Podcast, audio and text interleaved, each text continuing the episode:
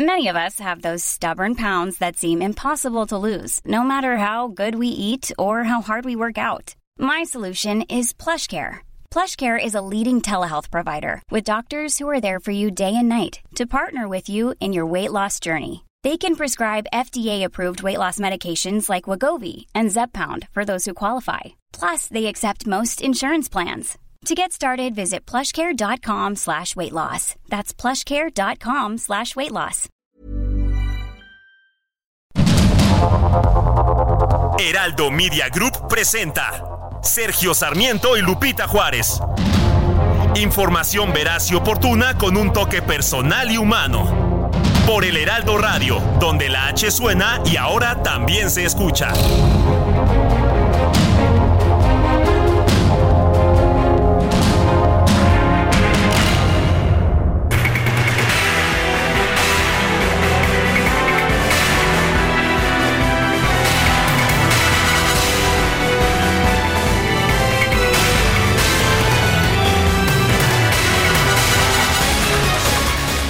Son las 7 de la mañana con un minuto de este viernes primero de marzo del 2024. Yo soy Sergio Sarmiento, estoy transmitiendo desde Acapulco Guerrero, donde estoy asistiendo al abierto mexicano de tenis. Lo estoy haciendo con mucho gusto y con mucho dolor también. Hay mucha destrucción todavía por doquier aquí en el puerto de Acapulco, pero me parece casi un milagro la manera en que se ha logrado pues, reconstruir el estadio, eh, los estadios, porque no es solamente uno, el estadio y las canchas adicionales, las instalaciones del abierto mexicano de tenis todo el mundo en Acapulco, pues feliz de que empieza, empieza con este torneo la recuperación del puerto mexicano de Acapulco. Y bueno, pues ah, yo quiero invitarlo a que se quede con nosotros para estar bien informado, también para poder pasar un momento agradable. Ya sabe usted, nos gusta darle el lado amable de la noticia cuando la noticia lo permite. Guadalupe Juárez en la cabina del Heraldo Radio allá en la Ciudad de México. Guadalupe, ¿cómo estás? Muy buenos Hola, ¿qué tal? Con el gusto de saludarte, mi querido Sergio, y saludar a nuestros amigos del auditorio, empezando un mes más, ojalá que sea un buen mes para todos, y terminando ya esta semana con mucha información, con información relevante que tiene que ver con el arranque de las campañas en el primer minuto, precisamente de este primer día de marzo, y bueno, pues como todos saben, será un... Eh, eh, pues em, dicen sin precedentes, ¿no? Histórico este evento que se va a llevar a cabo en los próximos meses, el tema de las campañas, una jornada electoral sumamente importante y bueno, pues eh, la más grande de la historia, más de 20 mil cargos de elección popular ayer, ayer ya eh, pues se dio el arranque y hoy estaremos viendo precisamente cuáles son las actividades ya de los tres candidatos a la presidencia de la República. Así que bueno, pues mucha, mucha información que compartir. Bueno, más que ayer, en el primer minuto de hoy, ya sabes, como dice la ley que pueden empezar las campañas el primero de marzo, pues al primer minuto de hoy Efectivamente. empezaron. Efectivamente. bueno, si te parece, empezamos con un resumen de la información más importante de este viernes primero de marzo del 2024.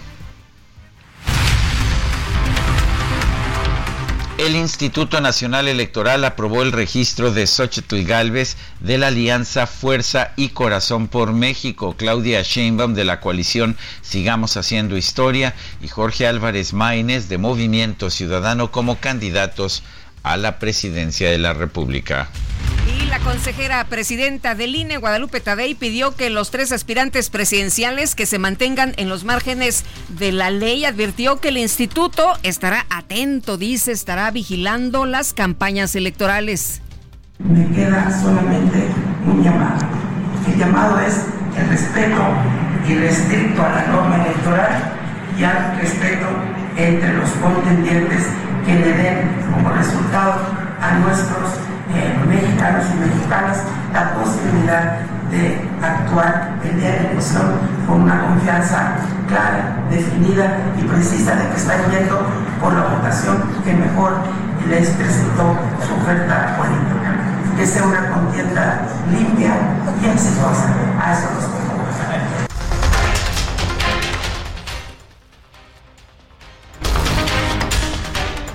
Bueno, pues ahí lo que dijo Guadalupe Tadei y durante los primeros minutos de este viernes la candidata presidencial de la alianza opositora Xochitl Galvez arrancó su campaña electoral. Lo hizo en Zacatecas, lo hizo en un lugar que se llama Fresnillo. Este es el municipio, uno de los que, como usted sabe, tiene la percepción de mayor inseguridad en el país. En su discurso resaltó sus propuestas en materia de seguridad el ejército dejará de hacer obras y caprichos del gobierno. El ejército, el ejército y la marina son un referente de entrega a la patria y de lealtad a la constitución. Los mexicanos y mexicanas siempre vamos a estar agradecidos por los sacrificios de nuestras Fuerzas Armadas en su servicio a la patria. Me comprometo con sus integrantes a cuidar su honor y su prestigio, a mejorar sus prestaciones sociales y procurarles más tiempo con sus familias. Bueno, mientras tanto, Claudia Sheinbaum, candidata presidencial de Morena, presentó ayer a los integrantes de su equipo de campaña. El ex canciller Marcelo Ebrard fue incluido como coordinador de vínculo con organizaciones civiles y mexicanos en el exterior. Y el día de hoy quiero presentarles el equipazo ganador del el 2 de junio del 2024. Mario Delgado, coordinador general de la campaña. Citlali Hernández, es coordinadora de enlace con mujeres, muy importante. Adán Augusto López, coordinador político. Tatiana Cloutier, coordinadora de voceros. Marcelo Ebrard, coordinador de vínculo con organizaciones civiles y mexicanos en el exterior. Y tu servidor, lo que acaba de señalar la doctora, me corresponde la vinculación con organizaciones de la sociedad civil y mexicanas y mexicanos en el exterior. Es lo que yo voy a contribuir. Bueno, y por su parte, César Yáñez, ex subsecretario de Desarrollo Democrático, será coordinador de agendas y giras, mientras que Manuel Velasco, ex gobernador de Chiapas, fue nombrado coordinador de alianzas. El Instituto Nacional Electoral pidió a las dos coaliciones y a Movimiento Ciudadano que propongan 10 perfiles para llevar a cabo la conducción de los debates entre los candidatos a la presidencia de la República su gira por Quintana Roo para inaugurar el tramo Cancún-Playa del Carmen del tren Maya, el presidente López Obrador anunció que va a consultar al INE sobre lo que no puede decir durante las campañas electorales. Todo eso se lo voy a preguntar ahora a los del INE. Ahí ayúdenme ustedes mañana, ayúdenme. Vamos a hacer la lista ahí, ¿sí? Colectiva. O sea, a ver, ¿qué se puede y qué no se puede? Pero formalmente le pediría alineamientos o algún protocolo. Pero ¿qué más formal puede ser la conferencia si por la conferencia es que nos juzgan. Entonces mejor vamos a hacer ahí un taller, ¿sí? Con las palabras, las frases, los temas. ¿Qué está prohibido? Vamos a actuar como este, nosotros antes de que ellos este, se manifiesten como Inquisición. Vamos nosotros a, a autocensurarnos, ¿no? Bueno, pues ¿qué le parece? Ahora resulta que el presidente no sabe qué se puede y qué no se puede, desconoce la ley, pues eh, que no intervenga, ¿no? Así de fácil. Lo mismo que exigió de Fox y de otros presidentes es lo que él tendría que estar haciendo, ¿no? Pero bueno, pues dice, ay no, vamos a hacer un taller para ver qué se puede y qué no se puede hacer. Y mientras tanto, la consejera presidenta del INE, Guadalupe Tadei, se comprometió a enviar al presidente López Obrador, sí, y a cualquier otro funcionario público los lineamientos del periodo de precampañas, de campañas, perdón. Igual que todos los servidores públicos, el gobierno federal en su conjunto ha sido parte de los cursos de capacitación. Quizá este, si tenemos que enviar, con mucho gusto lo hacemos las veces que sean necesarias a quien lo solicite. A quien lo solicite. El punto es que las eh, eh, especificaciones todo mundo cuente con ellas. Este es un trabajo que hace la FICEL, hacen los organismos públicos locales, hacen los tribunales locales, los tribunales regionales, la sala superior. Bueno, el candidato presidencial de Movimiento Ciudadano, Jorge Álvarez Maínez, aseguró tener bien puestos los tenis fosfo-fosfo esto después de las críticas del gobernador de Jalisco, Enrique Alfaro, contra las decisiones de la Coordinación Nacional del partido. El gobernador dijo, no, yo nada de eso, ¿eh? yo no soy fosfo-fosfo. A mí, la verdad, todo lo que están haciendo en eh, cuestión eh, federal, esto de la presidencia, esto la verdad me da vergüenza. Yo sí soy un político serio.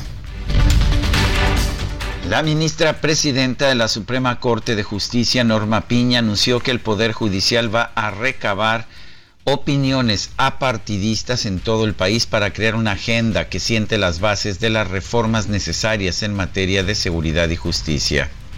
De que escuchar abiertamente es la práctica clave para proponer un cambio. Y en el encuentro nacional por una agenda por la seguridad y la justicia, hablaremos con franqueza con rigor, con sensatez y con sensibilidad, pero sobre todo escucharemos para hacer posible una agenda propositiva y apartidista que pondremos a, disposición de todas y todos los candidatos a puestos de elección popular.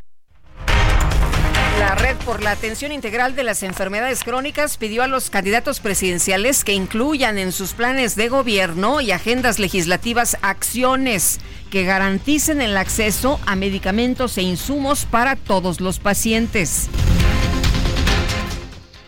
Durante la presentación de su libro Madre Buscadora, Crónica de la Desesperación, la activista Cecilia Flores llamó a los candidatos a la presidencia a establecer treguas con los grupos del crimen organizado.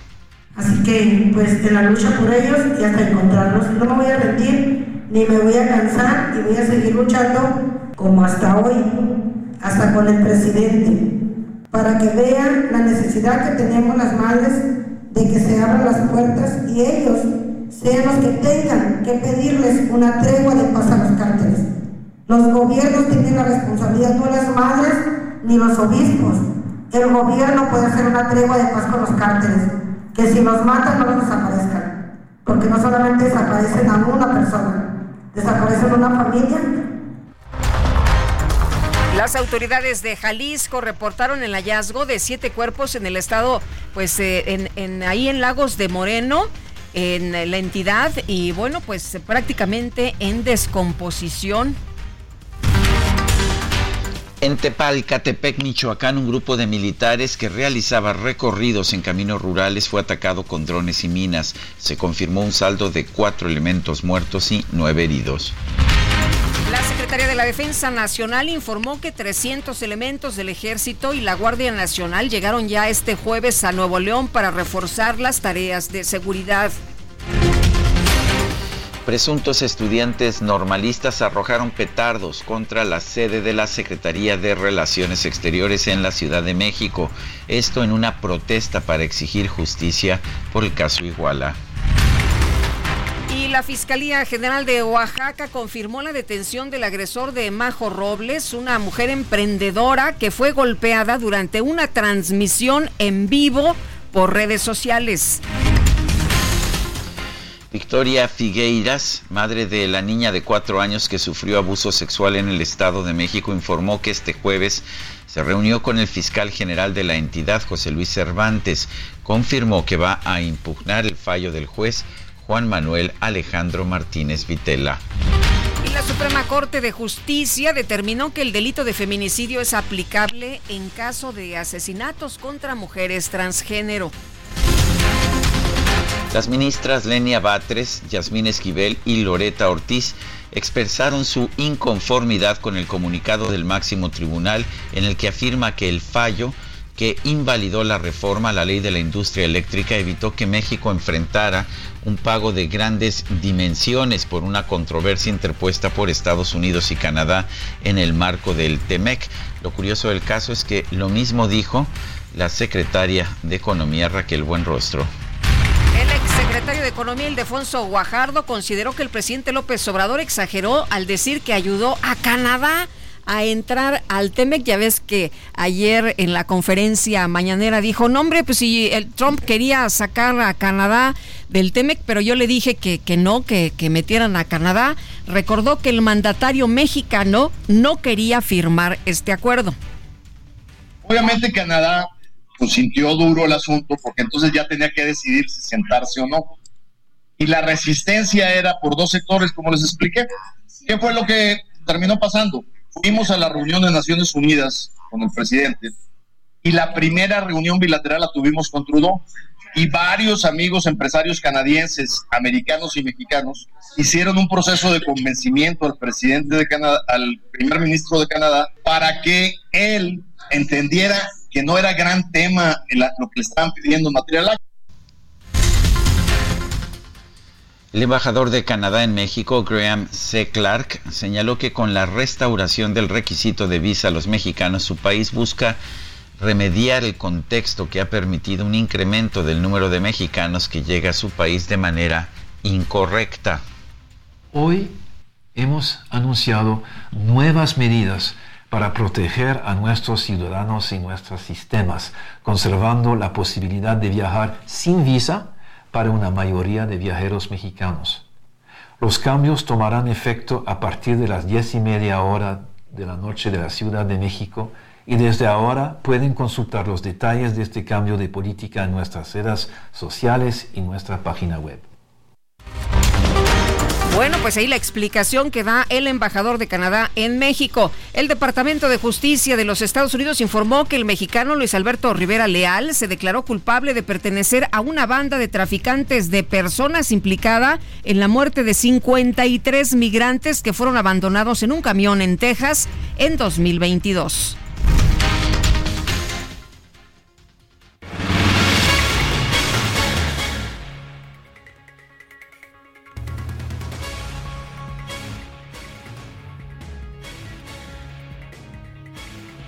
Bueno, está en la línea telefónica Ildefonso Guajardo, exsecretario de Economía, y a quien saludamos con el gusto de siempre. Ildefonso, ¿cómo estás? Muy buenos días.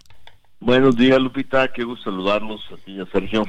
Oye, pues eh, cuéntanos, primero, primero, si te parece bien, vamos a platicar, por supuesto, de un tema muy importante sobre la reacción ¿no? de esta imposición de Canadá eh, por parte de nuestro gobierno para solicitar las visas y también, pues, el asunto de, del Tratado de Libre Comercio. Pero, pero cuéntanos, empiezan las campañas el primer minuto de hoy y cómo, cómo viste, cómo viste a Xochitl en este arranque.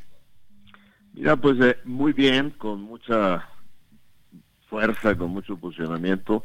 Eh, emotivo el, arranque de campaña porque sin duda uno de los flagelos más importantes, de los temas más duros que están enfrentando los mexicanos. A veces los que vivimos en ciudades grandes y, creemos que, las cosas parecen bien, no nos damos cuenta que un 35% del país eh, o inclusive más está enfrentando ese tipo de, situaciones difíciles. ¿no? Eh, para mí, sin duda, el evento de ayer era un evento eh, que, intenta sensibilizarnos a todos y solidarizarnos pues, con lo que realmente se está convirtiendo en una gran tragedia nacional y con un posicionamiento claro sobre una visión de cómo enfrentar los problemas. Eh, Xochitl en su discurso define tres elementos. Capacidad de crear soluciones, inclusive pensar cosas fuera de la caja, eh, compromiso y carácter, fuerza, voluntad para resolverlos.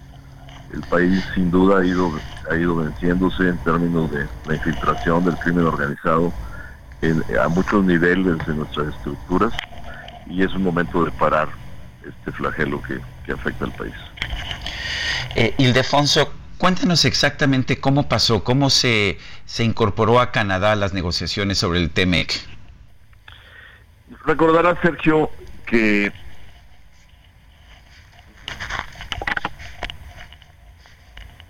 Hola, Ildefonso. Sí. Parece que se nos fue la comunicación. No sé ahí qué, qué, ocurrió. Pero bueno, el presidente López Obrador reaccionó ayer a la imposición de Canadá para solicitar visas a mexicanos y dijo que el expresidente de Estados Unidos, Donald Trump, pues no quería incluir a Canadá en el Tratado de Libre Comercio. Dijo que gracias a él, o sea, gracias a, Andrés Manuel López Obrador, Canadá está en este tratado. Así fue lo que, pues lo primero, ¿no? Que, que dijo después de que se dio a conocer esta información de que se estaría solicitando, pues, visas, este nuevo requisito a los mexicanos que quieran viajar a, ese país, a, Canadá, eh, pues no vio con muy buenos ojos esta decisión el presidente López Obrador. Pues no, pero vamos a ver, eh, vamos a ver eh, eh, finalmente si hay alguna otra explicación, pero me parece que eso es ya mirar hacia el pasado. Creo que ahora hay que mirar, ahora hay que mirar hacia el futuro. Eso es lo que me parece, lo que me parece que hay que hacer. Son las 7 de la mañana, 7 de la mañana con 19 minutos. Vamos, si te parece, Guadalupe, a la frase de este día. Adelante.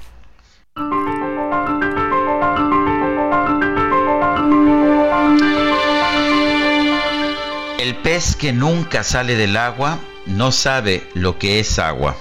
Ignacio Solares, el recientemente fallecido, el fallecido escritor mexicano.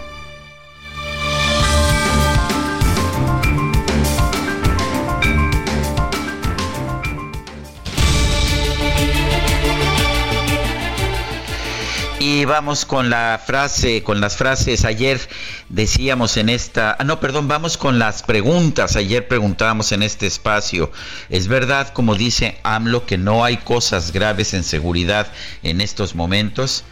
Es verdad, nos dice el 1.8%, es falso, contestó el 97.3%, no sabemos 0.9%, tuvimos 5.700 respuestas, exactamente, ¿eh?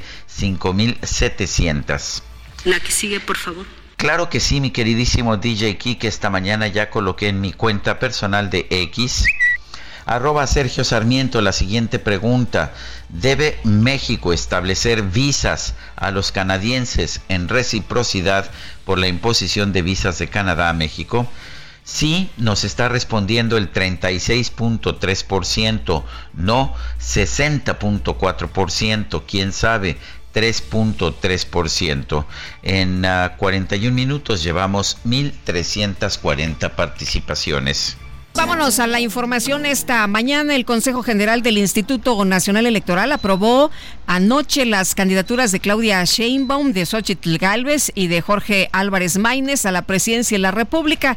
En una sesión que tuvo un primer receso para concluir los acuerdos, el Consejo General declaró la validez de las candidaturas, pues cumplieron con los requisitos de ley. Dice, todas cumplieron. Y bueno, en la intervención de los representantes de partidos políticos se coincidió en llevar a cabo un proceso con civilidad, pues ojalá que eso sea lo que, lo que veamos. Eso debido a que pues ya arrancan 90 días, ¿eh? Para que usted se vaya preparando, 90 días de campañas electorales y recorridos por todo el país. Y bueno, se aprobaron ya los eh, registros de las candidaturas de Sigamos Haciendo Historia, de Fuerza y Corazón por México y del Partido Movimiento Ciudadano. Eh, se cuestionó a la consejera presidenta del órgano autónomo, Guadalupe Tadei, sobre la petición del presidente López Obrador para conocer qué puede y qué no puede hacer en la etapa de campañas y dijo, bueno, pues vamos a enviar con mucho gusto eh, la información que sea necesaria. Son las 7 con 24 minutos.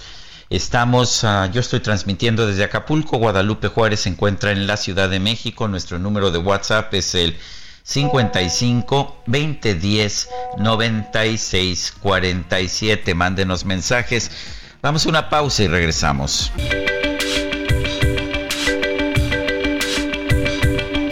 Sergio Sarmiento y Lupita Juárez quieren conocer tu opinión, tus comentarios o simplemente envía un saludo para ser más cálida esta mañana. Envía tus mensajes al WhatsApp 55 20 10 96 47.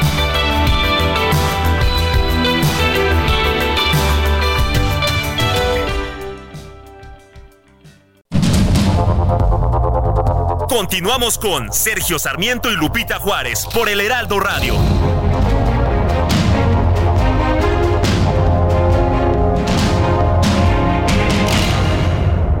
Tenemos nuevamente ya Ildefonso Guajardo, exsecretario de Economía, en la línea telefónica.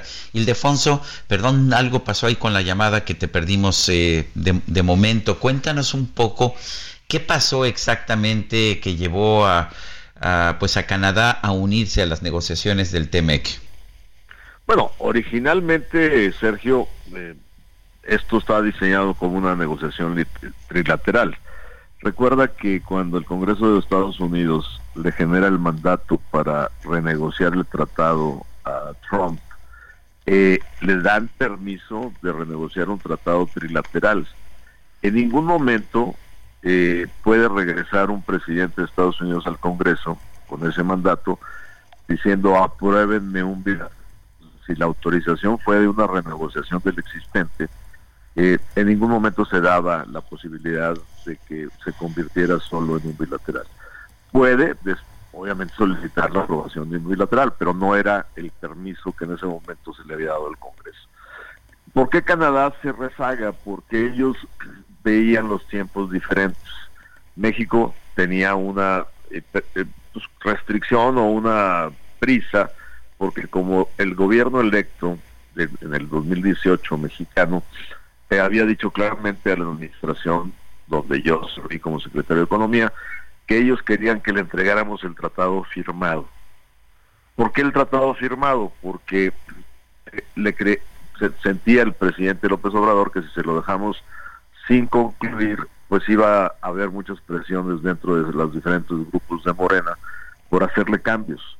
Recordarás que en muchos debates sobre aprobación de tratados pues, hay gente de Morena que no cree en la protección de patentes para el desarrollo de, las invenciones médicas o que no quiere dar protección a la creación de autores a través de la propiedad intelectual o que no, no quiere paneles internacionales asegurándose que, no haya tratos eh, eh, pues ilegales o fuera de contexto a los inversionistas extranjeros. Entonces decía, es más fácil que me lo den en paquete y que yo le pregunte al Congreso mayoritariamente Morena, ¿lo aprueban o no lo aprueban? Sabiendo que la no aprobación pues hubiera generado una estabilidad tremenda con el mensaje de que México eh, le daba la espalda a la integración eh, comercial, ¿no? a la integración eh, geográfica, económica en América del Norte. Entonces, sobre esas bases, hicimos el, como le dicen, la planeación de tiempos en reversa, la ingeniería de tiempos en reversa, y para poderlo firmar el 30 de noviembre del 18, que era el último día de ese gobierno, y poder ir a Argentina en el G20, pues México tenía que concluir, concluir a más tardar al fin de, agosto. Por eso eh, la, la, negociación se puso fuerte, difícil, y la logramos y la anunciamos el 27 de agosto. A partir de eso, Sergio, Canadá pues sí quedó resentido y nuestro trabajo es cómo acercarlo en la mesa.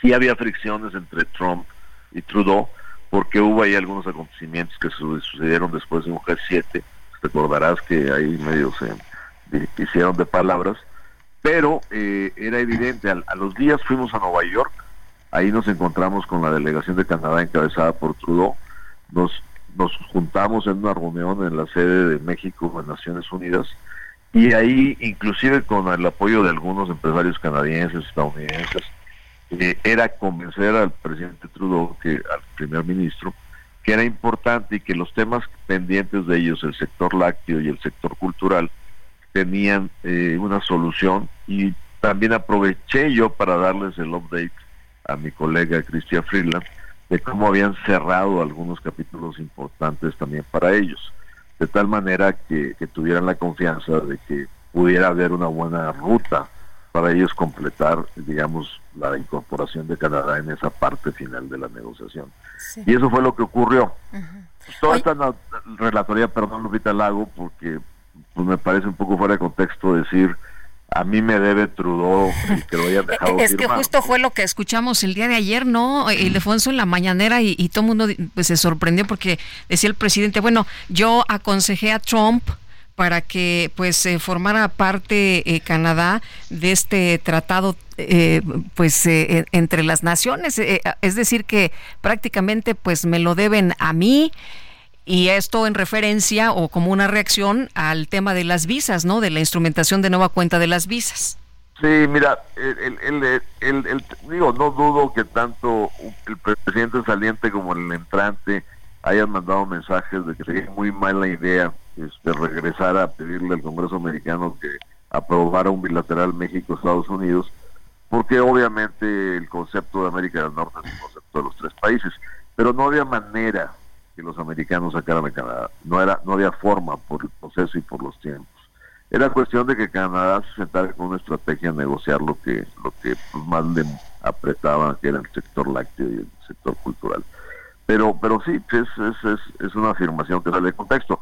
Ahora déjame decirte, las visas, recordarán que en la administración pasada ocurrió una situación similar y que finalmente eh, hay, hay un cliché que se usaba que decía visas for beef, que era carne por visas. ¿Cómo logramos nosotros quitar las visas?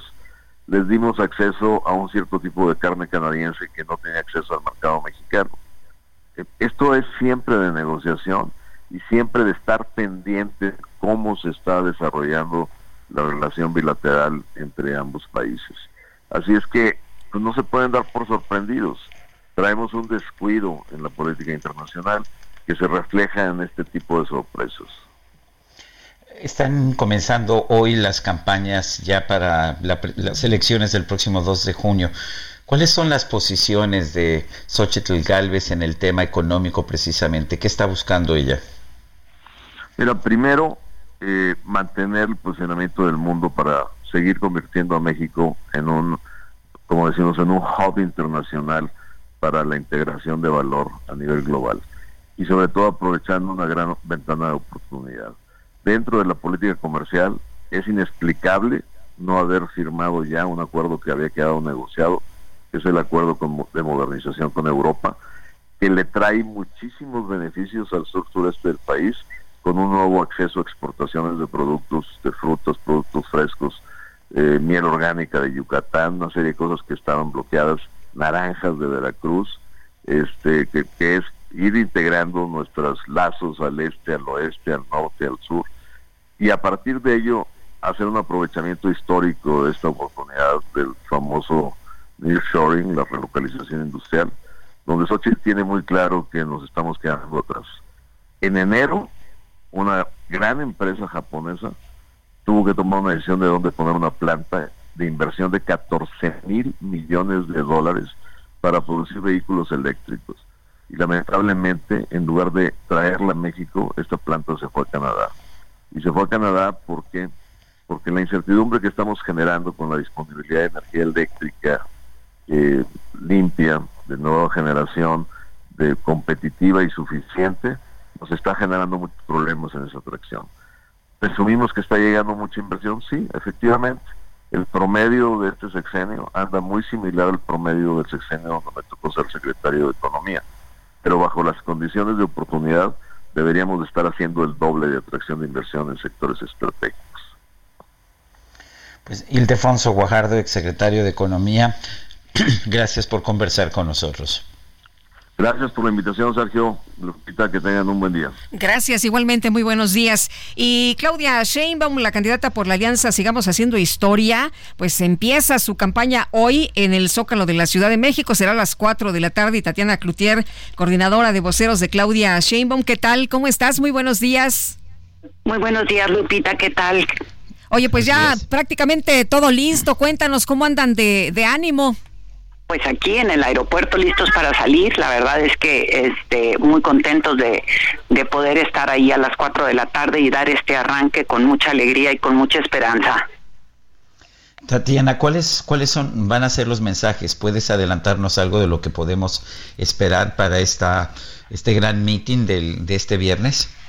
Pues Sergio, mira, comentar qué ha dicho la doctora y qué comentó ayer en la rueda de prensa, ¿no? Eh, saldrá con 100 este, mensajes, vamos a decir así, o como eh, posibilidades de acciones que van a ir encaminando lo que estará haciendo la propuesta de, del plan de gobierno que dijo que cada una de las semanas de estos tres meses que tendremos frente a nosotros habrá de estar sacando un tema que viene de todos los diálogos por la transformación que se llevaron a cabo. Vamos a escuchar como dos vertientes, ¿no? Una parte de la consolidación de lo que ya se ha hecho ahorita y la otra parte lo nuevo, ¿sí? Es decir, qué es lo que falta, qué es lo que faltó, qué es lo que requiere una consolidación mayor y son parte de los mensajes que habremos de estar oyendo el día de hoy, ya de una forma muy concreta. Eh, Tatiana decía ayer la doctora porque se ha mencionado mucho sobre el tema de los acarreados y decía que ellos tienen que bueno que ustedes tienen un lema no que al frente y a los lados que aquí no habrá acarreados. ¿Cómo ves tú esta situación? Pues mira, voy a decirte dos cosas. Aquí yo estoy ahorita en el aeropuerto, ¿sí? Desde que llegué me he encontrado, este, primero yo voy, este, con un grupo, vamos como ocho parejas, este, y viene aquí también me he encontrado varias gente que está organizada y aquí estamos. Yo creo que este avión va casi el 60% lleno de gente que va para el evento. También nos organizamos de tal manera que van como este, tres o cuatro camiones de compañeros y compañeras que se organizaron para irse de aquí al evento, piensan quedarse el fin de semana, fue parte de lo que ellos organizaron. Entonces la gente se ha organizado de tal manera que quiere estar allá, quiere estar presente y no quiere perderse esta grandísima oportunidad de acompañar a la primera presidenta de este país. Eh, Tatiana, eh, ayer se anunció un un equipo de campaña de Claudia Sheinbaum. Eh, ¿Cómo quedan las responsabilidades? ¿Cómo queda tu responsabilidad en particular?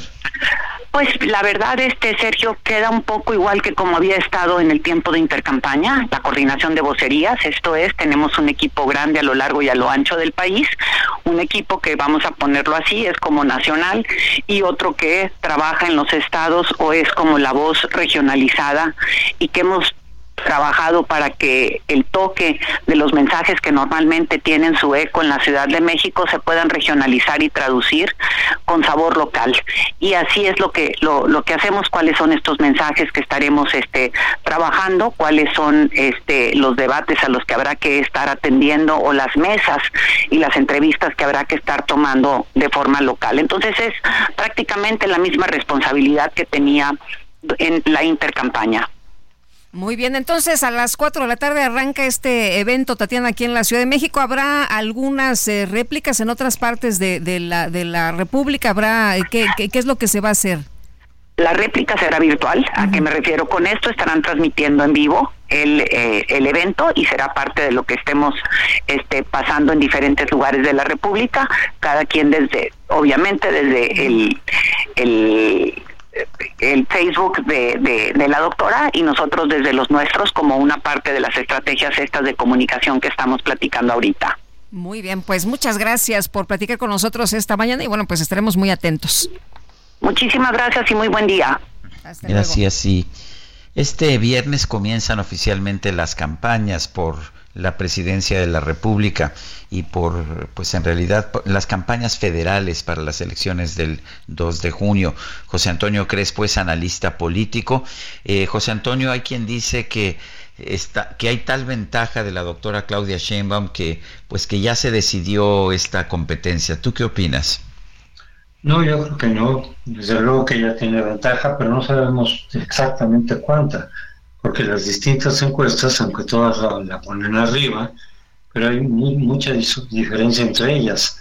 Entonces no es lo mismo si decimos que eh, José Antonio, no, no sé si estás en alta, no sé si estás en altavoz, si pudieras ponerte en llamada directa para que te ¿Ah, escuchemos bien. Sí, sí, perfecto, mucho mejor, sí.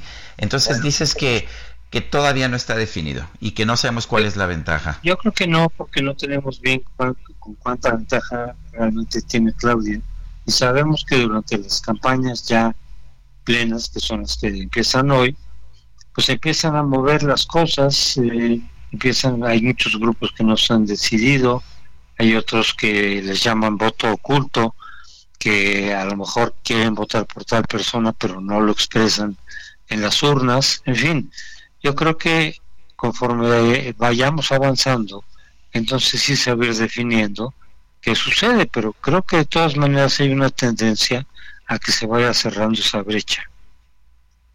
José Antonio, ¿cómo ves eh, las eh, posiciones eh, desde las que arrancan estas campañas? Claudia Sheinbaum aquí en el Zócalo después de la movilización de ciudadanos hace apenas unas semanas, Xochitl Galvez en Fresnillo, que es uno de los pues municipios más agobiados por la inseguridad, donde la percepción es de mayor inseguridad en toda la República Mexicana, y Jorge Álvarez Maínez, que empieza en, Jalisco, bastión de movimiento Ciudadano. Eh, ¿cómo, ¿Cómo ves tú eh, estos, estos despegues? Pues son lugares simbólicos para, pues, para cada una de las campañas, ¿no? Eh, obviamente Claudia pues fue jefa de gobierno, el Zócalo pues es el, la zona, el, lugar más importante de la capital simbólicamente y entonces quiere mandar el mensaje pues de que ya prácticamente ella es la, la presidenta. Xochitl escoge Zacatecas porque probablemente su principal tema de campaña y su, principal propuesta está relacionada con la salud, con la seguridad. Y entonces, bueno, pues escoge un lugar que justamente refleja, una particular inseguridad. Y Maines pues se va a Jalisco porque es eh, pues la, la zona fuerte de su partido de Movimiento Ciudadano. Entonces yo creo que ese es el simbolismo que quieren mandar cada uno de ellos. Eh, originalmente se había planteado que iniciaría la campaña de Xochitl Galvez en León, Guanajuato, que es un bastión, digamos, del panismo. Eh, después se tomó la decisión de empezar en Fresnillo, tierra de, los Monreal, y después ir a León, Guanajuato. Eh, ¿Tiene sentido esa, pues, esa estrategia, empezar a medianoche en Fresnillo, después ir a León? Bueno, pues eh, como, como, digo, tiene su simbolismo. El empezar a medianoche inmediatamente, pues es el decir ya, ¿no? Es decir, no tenemos que esperarnos a que pase el tiempo, sino que de inmediato nos, nos eh, arrancamos, todavía en una hora en que mucha gente está despierta, ahí arrancamos eh, la campaña para continuar, pues tiene también su mensaje, ¿no? ¿Qué tan eficaz van a ser esos mensajes? No lo sabemos pero son los cálculos que ellos hacen. Eh, eh, José Antonio, en el caso de, de, las campañas hemos visto, bueno, pues en, eh, anteriores ocasiones estos enfrentamientos, hemos visto pues lo, lo, acostumbrado, ¿no? Siempre que hay campañas, ¿crees que estas sean diferentes o que vamos a ver más polarización y más agresividad? Sí, desde luego eso ya está, pero no fue solamente esta campaña, fue durante todo el gobierno durante hubo durante el cual hubo golpeteo, falta de diálogo, eh, amenazas, discurso de odio, de descalificación, falta de diálogo, falta de argumentos entre pues los dos bandos, digamos, ¿no? fundamentales, entre gobierno y oposición.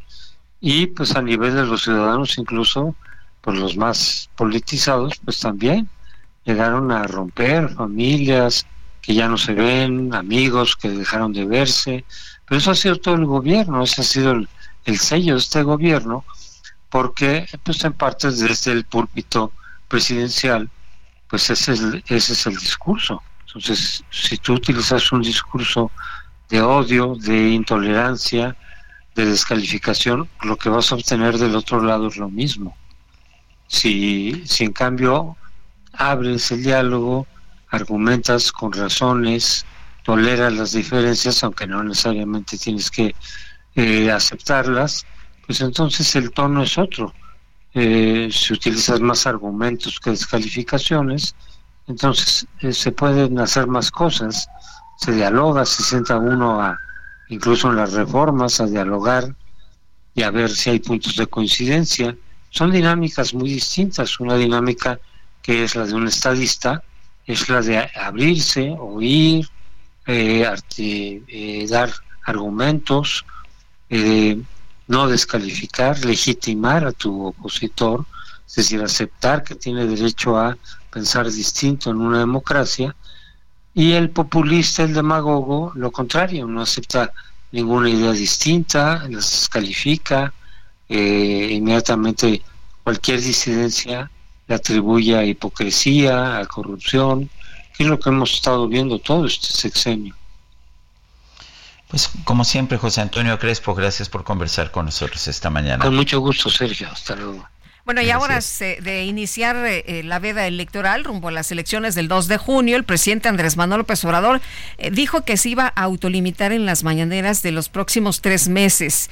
pidió que lo ayuden, dijo, como si no conociera la ley, pero bueno, se hizo ahí el inocente y pidió que lo ayuden periodistas y otros asistentes a sus conferencias pues a que no eh, toquen temas prohibidos por la ley electoral y dijo, bueno, pues vamos haciendo un taller y, y vamos entendiendo pues qué sí se puede y qué no se puede hacer como si no lo supiera, pero vamos a escuchar.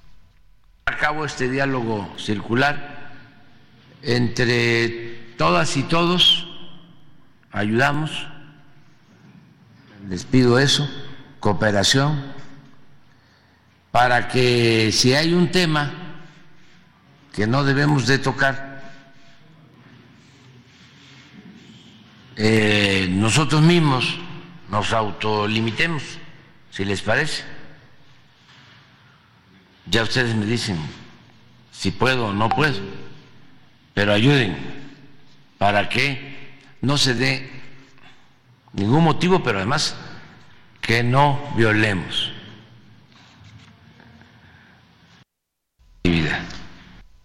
Llevar a cabo este diálogo circular. Bueno, pues ahí lo pues que dice el presidente López Obrador. Que no violemos, que no violemos la ley y le pide apoyo a los periodistas para que pues no le hagan preguntas, supongo que lo hagan violar la ley. Eh, vamos a vamos a otros temas en este en este momento. Eh, el metro de la Ciudad de México está dando a conocer que debido a una revisión del sistema eléctrico en la línea 9 se establece un servicio provisional de velódromo a Jamaica. No se ofrece servicio de Chabacano a Tacubaya. El personal del sistema está laborando en la zona y bueno, atiende las indicaciones. Eso es lo que señala el metro esta mañana. Son las 7 con 54 minutos. Nuestro número de WhatsApp, mándenos mensajes 55 2010 9647. Regresamos.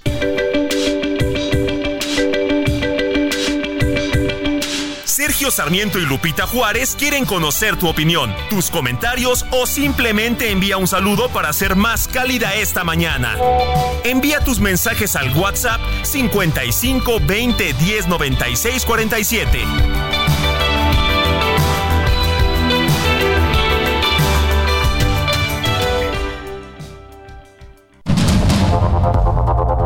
Continuamos con Sergio Sarmiento y Lupita Juárez por el Heraldo Radio.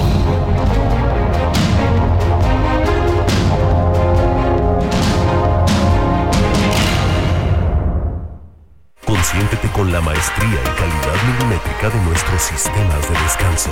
Te mereces un Oye, vámonos a los mensajes. Fíjate que nos dice Maritela Alonso. Buenos días, Lupita y Sergio. Yo creo que la acción primordial de estas campañas es ir a votar, no abstenerse ni anular el voto, conocer los, eh, los probables planes de gobierno y nosotros tener bien claro el país que queremos tener. Ejercer el voto será fundamental. Que tengan un buen fin de semana ustedes y todo el equipo de mi noticiario favorito. Maritela, te mandamos un fuerte abrazo y gracias por mandarnos tus opiniones y tus puntos de vista. Eh, Claudia Álvarez Cuesta dice, eh, quienes se encuentren en el bello puerto de Acapulco, ojalá puedan comprar, aunque sea un collar, tamarindos, cocadas o un agua de coco, disfruten de Acapulco, una buena propina, todo se va a agradecer y todo se va a multiplicar. Muy golpeado el puerto de Acapulco, Guadalupe, eso es lo que, lo que he podido eh, ver pues en el poquito tiempo que he estado aquí. Y, bueno, Sergio, ya por lo pronto, pues los hoteles han hecho un gran esfuerzo, ¿no? Los empresarios eh, por eh, levantar lo más rápido posible, porque haya pues estas habitaciones para los eventos como este abierto. Y bueno, ya nos estarás platicando, pues, eh, que del, Muy poquitos hoteles están abiertos. los que están abiertos han hecho un gran, gran esfuerzo. Y pues ah, lo que te puedo decir es que hay que ser, ah, pues hay que ser agradecidos, eh, eh, pero sí son muy pocos los hoteles los que han podido abrir. Bueno, y vámonos al clima con Elizabeth Ramos. El pronóstico del tiempo con Sergio Sarmiento y Lupita Juárez.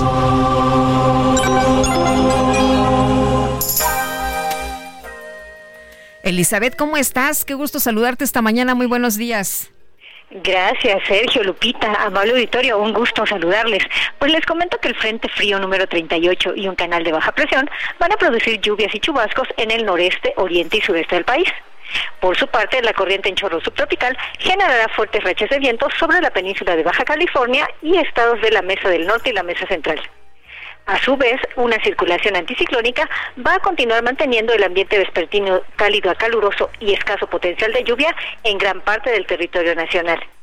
Finalmente, para la Ciudad de México se pronostica cielo medio nublado durante el día, una temperatura máxima de 27 a 29 grados con ambiente cálido y no se, no se esperan lluvias. A su vez, se, esperan rachas de viento de 40 a 60 kilómetros por hora con posibles torbaneras durante la tarde. Así que les recomendamos tomar sus precauciones. Este es el reporte. Regresamos contigo, Sergio Lupita. Gracias, Elizabeth. Muy buenos días. Buenos días. El Consejo General del Instituto Electoral de la Ciudad de México aprobó las tres candidaturas al cargo de la jefatura de gobierno en el presente proceso electoral. Cintia Stetti nos explica. Adelante, Cintia. Muy buenos días, Sergio Lupita. Buenos días al auditorio. Pues el Consejo General del Instituto Electoral de la Ciudad de México aprobó la procedencia de registro de las tres candidaturas al cargo de la jefatura de gobierno en el presente proceso electoral. Las solicitudes avaladas fueron la de Clara Brugada Molina, postulada por la coalición Sigamos Haciendo Historia en la Ciudad de México, Santiago Taboada Cortina por la coalición Va por la Ciudad de México y Salomón Chertorivsky eh, por el partido de Movimiento Ciudadano. Asimismo, pues eh, te comento que lo que sigue es que a partir de hoy, primero de marzo, estos personajes podrán iniciar actividades de campaña electoral, la cual tendrá una duración de 90 días. Los candidatos podrán realizar y participar en reuniones eh, públicas, debates, asambleas, visitas, marchas y cualquier actividad para promover su imagen y propuestas de gobierno con miras a la obtención del voto de casi 8 millones de capitalinos. Es la información que tenemos hasta el momento. Cintia, Cintia Stetten, muchas gracias. Y bueno, pues estamos en plena campaña, Guadalupe. Ahora sí que, que ya no hay ya no hay obstáculos, ya no hay intercampañas. Ya puedes decir eh, ahora sí lo que tú quieras, ¿no? Ya no pues decir hablar de los sueños, ya más bien hablar de propuestas, ¿no? de propuestas y bueno, pues eh, vamos a ver qué tal, qué tal se dan estos eh, confrontaciones de ideas, de planteamientos, de propuestas. Vamos a ver cómo, cómo se pone, cómo se ponen las cosas. Oye, antes de irnos a la siguiente información que tiene que ver también con, con el INE, fíjate que eh, de acuerdo con información del metro, se cuenta con el apoyo ya de unidades de RTP del servicio de trenes en la línea 9, se ofrece de estación Velódromo a Jamaica. Y bueno, y es que nos posteaban algunos de nuestros amigos del auditorio que estaban ahí sin luz en algunas de las estaciones esta mañana de la línea 9 y se está revisando el sistema eléctrico, se está estableciendo servicio provisional, reitero, de velódromo a Jamaica, no se ofrece servicio de Chabacano a Tacubaya y se está eh, pues ya trabajando en la zona. A las seis de la mañana de hoy, el Consejo General del INE aprobó los listados de los partidos políticos de candidatos a diputados federales, tanto por la vía de mayoría relativa como de representación proporcional. La sesión se alargó toda la madrugada. Los consejeros debatieron la idoneidad de la candidatura del panista Francisco Javier García Cabeza de Vaca exgobernador de Tamaulipas. Morena había impugnado que no es elegible por haber nacido en Estados Unidos y también por evadir la justicia. Los consejeros electorales votaron a favor de validar como candidato plurinominal a Francisco García Cabeza de Vaca. Además, en el listado panista están los senadores Julen Rementería, eh, también Kenia López Rabadán y Germán Martínez Cázares, ex senador de Morena. También ah, busca la reelección el diputado Jorge Romero Herrera. Por Morena quedaron validados los candidatos pluris, el gobernador de Morelos, Cuauhtémoc Blanco, el ex líder del PES, Hugo Eric Flores, los actuales senadores de Morena, Ricardo Monreal, Napoleón Gómez Urrutia, Olga Sánchez Cordero, Antares Vázquez eh, y Figenia Martínez. Asimismo, están registrados ya el ex jefe de la ayudantía del presidente Andrés Manuel López Obrador, Daniel Azaf, el líder sindical de la CATEM, Pedro Aces, el actual diputado federal, Sergio Gutiérrez Luna, Marina Vitela, Sebastián Ramírez, que está como suplente, Víctor Hugo Lobo, Víctor Hugo Lobo, Mariana Benítez, Jorge Castro Trenti, Sergio Mayer, entre otros. Karen Castrejón, presidenta del Partido Verde, es la suplente de Ernestina Godoy, candidata a diputada federal por mayoría relativa. Y por el PRI quedaron como candidatos a plurinominales la senadora Silvana Beltrones, Graciela Ortiz, Irán Hernández, Rubén Moreira, Indira Kempis, Israel Betanzos, Mario Zamora, Marcela Guerra, entre otros. En el caso de Movimiento Ciudadano, eh, se, se, aceptó la validez de las candidaturas plurinominales de la senadora expriista Claudia Ruiz Massieu, de Patricia Mercado, Patricia Flores Elizondo, Gustavo de Hoyos, ¿sí? el ex líder de Coparmex, así como de Ivonne Ortega, Gibran Ramírez, Rocío Banquels, Juan Ignacio Zavala, Laura Ballesteros, entre otros. En la lista del Partido Verde, eh, los pluris en diputados son Alejandra Chedraui, Carlos Alberto Puente y Erubiel Ávila, sí, el exgobernador del Estado de México, expriista, también Eugenio Hernández, exgobernador de Tamaulipas, Luis Armando Melgar, Maki Ortiz y otros más. Bueno, y el candidato presidencial de Movimiento Ciudadano, Jorge Álvarez Maínez, arrancará su campaña desde Lagos de Moreno, por allá en Jalisco. Gibran Ramírez, integrante del equipo de Jorge Álvarez Maínez. ¿Cómo estás? Muy buenos días. Muy buenos días, Lupita y Sergio. Es un gusto hablar con ustedes. Oye, cuéntanos, cuéntanos. Se había dicho que en Sonora, en Magdalena de Quino, pero luego se cambia la sede y platícanos por qué se toma esta decisión. Bueno, se tenía previsto ya para el primer fin de semana de la campaña visitar Lagos de Moreno, Magdalena de Quino y eh, la ciudad de Monterrey. Entonces, ahí por una cosa de logística y por el simbolismo que tiene para Movimiento Ciudadano Jalisco, se decidió finalmente empezar ahí.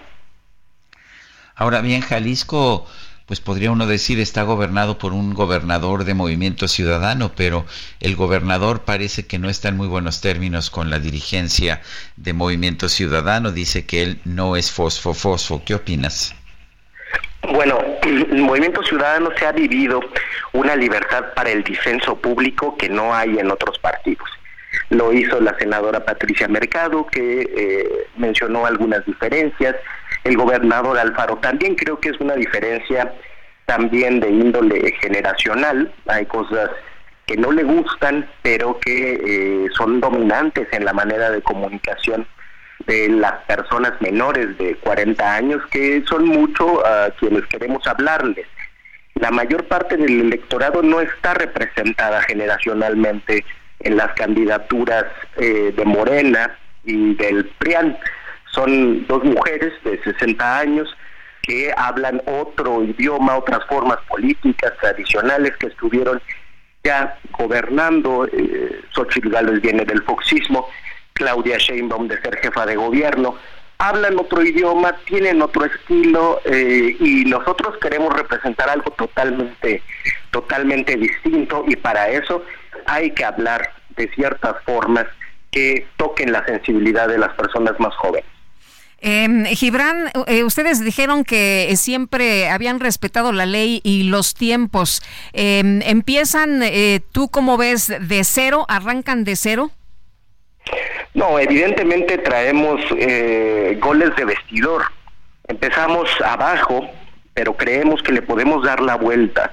Finalmente no son las grandes narrativas de los medios de comunicación las que deciden elecciones y hemos visto en muchos casos alrededor del mundo como candidatos que vienen con eh, porcentajes muy bajos en las encuestas acaban por crecer y por ganar las elecciones. El caso que tengo más a la mano es el de Alexis Chipras porque lo seguí muy de cerca que pasó de un 4% a un 36% a ganar eh, una elección allá en Grecia. Nosotros sabemos que podemos hacer lo mismo.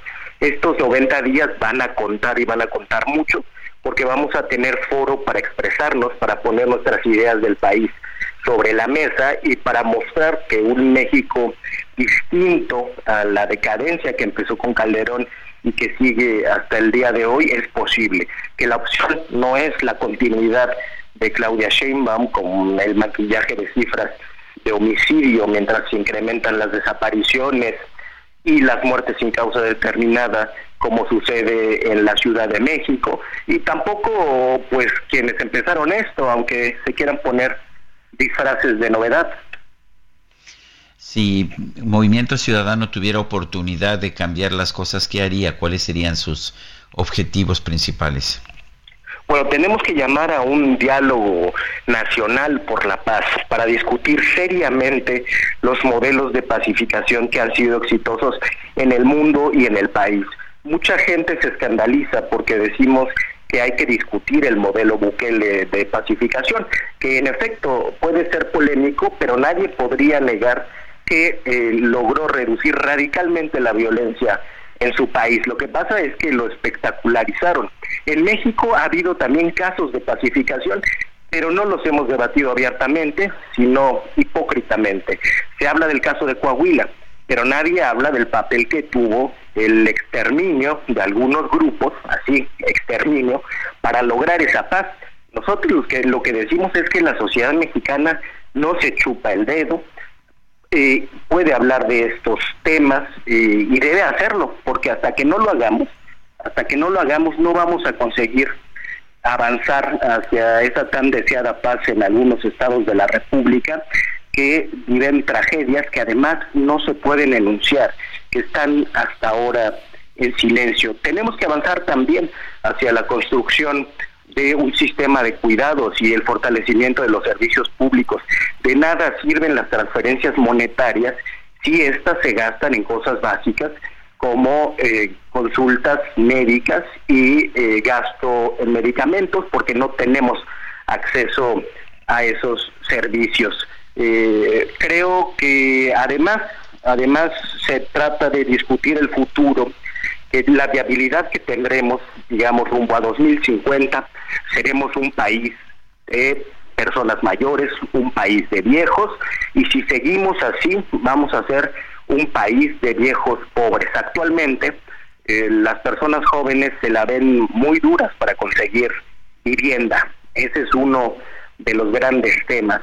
Otro de los grandes temas son los sistemas de transporte en el país, la logística, la infraestructura, que se han desatendido, sí, en el periodo neoliberal, pero también eh, en este gobierno, que bueno, para mí forma parte del mismo periodo neoliberal. Está el tema del agua, su disponibilidad y el saneamiento, en el que tenemos que dar un giro radical y poner en primer lugar a las personas el agua para consumo humano y después para su uso industrial. Para hacer todo ello, necesitamos discutir de nuevo la economía política del país que ha hecho que las mayorías estén excluidas, eh, aunque ahora se les incluya discursivamente, estén excluidas del acceso satisfactorio a todo ese tipo de servicios. Muy bien. Oye, Gibran, ¿y a qué hora empieza entonces el, evento? Eh, está citado a las seis y media de la tarde. Yo creo que empezará a las siete en punto. Muy bien, pues Gibran, gracias por eh, platicar con nosotros. Como siempre, muy buenos días. Buenos días, hasta pronto. Gracias a ustedes por este espacio. Vamos con el Químico Guerra en estos momentos. El Químico Guerra, con Sergio Sarmiento y Lupita Juárez. Tienes esta mañana adelante? Pues es viernes, viernes de lectura y voy a recomendar una trilogía que ustedes ya conocen, Sergio Lupita, pero que sí vale la pena que la conozcan todos nuestros eh, radioescuchas, sobre todo en este tiempo tan turbulento. Máxime que se pueden bajar gratuitamente, eh, los tres libros, son los libros de Yuval Noah Harari ustedes lo, conocen. El primero que a mí, pues sí me eh, cambió la vida, la visión que tenemos, que se llama Sapiens, de animales a dioses, en donde nos explica si hemos avanzado en la historia, cómo llegamos, ¿verdad?, a eh, pues sobrevivir a nuestros otros hermanos, ¿verdad? Que sucumbieron a Cromañón, a Neandertal. ¿Por qué nosotros, los sapiens, sí logramos sobrevivir? Es un recuento de los últimos cien mil años de cómo nos fuimos eh, pues conformando como la especie que domina al planeta. ¿Cómo llegamos a creer en, dioses, en naciones, en los derechos humanos, a confiar en el dinero, por ejemplo, en los libros, en las leyes? Interesantísimo. Sapiens de Yuval Harari y luego sigue Homo Deus. Y eso sí es desconcertante, Sergio Lupita, porque él dice eh, la teoría de que nosotros como Homo sapiens vamos a desaparecer necesariamente y da todos los argumentos, eh, pues por todas las cuestiones que estamos haciendo de el calentamiento global, la contaminación, la eh, falta de pues políticas de salud claras en muchos países, etcétera, ¿no? Pero dice que se que se va a crear un eh, nuevo ser, el Homo Deus, un hombre Dios en la interfase computadora ser humano. ¿Verdad? Esta mezcla, esta que ya se inició con este chip que acaba de dar a conocer Elon Musk, etcétera. Interesantísimo. El segundo se llama Homo Deus, el primero. Burroughs Furniture is built for the way you live. From ensuring easy assembly and disassembly to honoring highly requested new colors for their award-winning seating, they always have their customers in mind. Their modular seating is made out of durable materials to last and grow with you. And with Burrow, you always get fast, free shipping. Get up to 60% off during Burrow's Memorial Day sale at burrow.com slash ACAST. That's burrow.com slash ACAST. burrow.com slash ACAST. Sapiens, el segundo Homo Deus, y el tercero, a lo mejor vale la pena iniciar por el tercero, que es además más breve, que se llama 21 lecciones para el siglo XXI. Este viernes, Sergio Lupita, que se puedan escapar un poquito de las turbulencias, de las malas noticias, de todo lo que está eh, pues aparentemente mal a, nuestro alrededor y ver con interés estos tres libros del gran escritor Yuval Harari, Sapiens, Homo Deus y 21 lecciones para el siglo XXI. Esa es mi recomendación para pasar un buen fin de semana, Sergio Lupita. Pues muy bien, Químico Guerra, gracias por invitarnos a leer este, pues a este gran filósofo, me parece que es uno de los filósofos más relevantes de los últimos tiempos. Definitivamente, sí, para mí también se comparto contigo. Yuval, Yuval Harari. Noah Harari. Yuval Harari. Eh, lo pueden googlear y estoy viendo que se, se pueden bajar los libros gratuitamente, ¿eh? así que a leer. Buen fin de semana, también para ti, Lupita. Gracias, Químico, muy buenos días.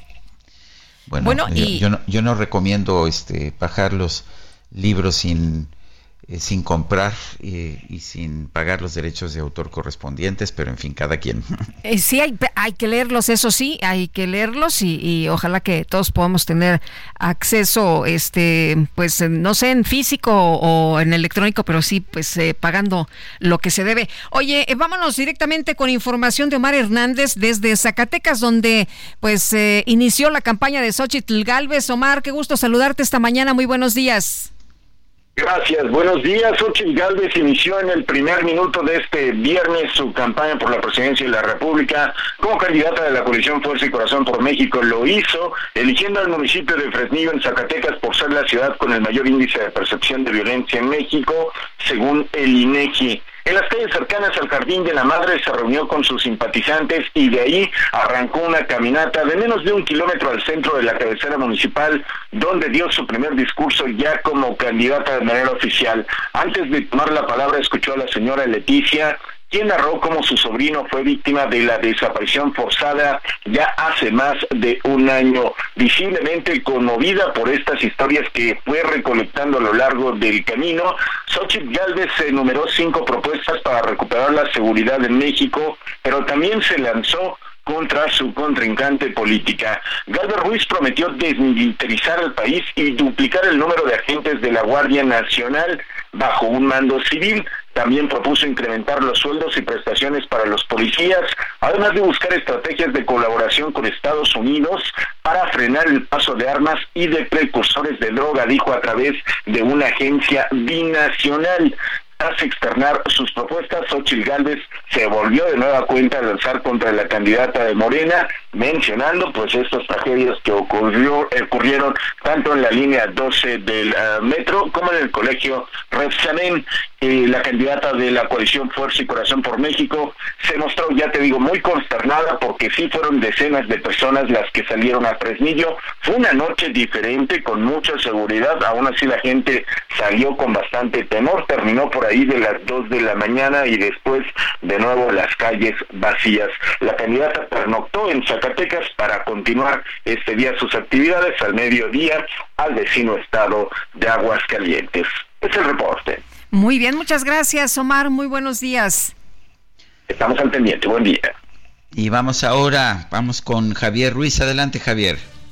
Hola, Sergio Lupita. ¿Qué tal? Excelente mañana. Pues Sergio Lupita, desde muy temprano comienzan, comenzaron a abrir el Zócalo Capitalino para que llegaran pues, eh, los simpatizantes de la doctora Claudia Sheinbaum, que justamente dará inicio su campaña el día de hoy a las 4 de la tarde aquí en el Zócalo Capitalino y es por ello que pues eh, están llegando pues ya muchas personas aquí en este punto principalmente lo que hemos podido observar algunas de Sonora del Estado de México de las alcaldías Gustavo Amadero y también de la alcaldía Iztapalapa. Cerca de pues al menos unas 300 personas ya se encuentran en la plancha del Zócalo Capitalino y se espera que pues durante el día vayan llegando más. Calles como 5 de mayo, lo que es la calle del 6 de septiembre, 5 de febrero, 20 de noviembre y la avenida José Padilla Pirón Suárez ya se encuentran totalmente cerradas al acceso vehicular, ya nadie puede ingresar solo caminando y lo que hemos podido observar también aquí en el Zócalo Capitalino, bastante pues la venta de algunos muñecos, de algunas playeras, gorras, incluso de algunos zapatos de Morena, por si gustan venir a comprarlos. De momento, Sergio Lupita, el reporte que tenemos. Muy bien, Javier Ruiz, gracias. Hasta luego, buen día.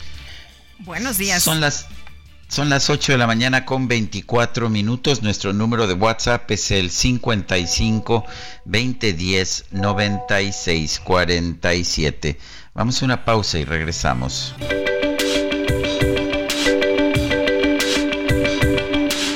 Sergio Sarmiento y Lupita Juárez quieren conocer tu opinión, tus comentarios o simplemente envía un saludo para ser más cálida esta mañana. Envía tus mensajes al WhatsApp 55 20 10 96 47.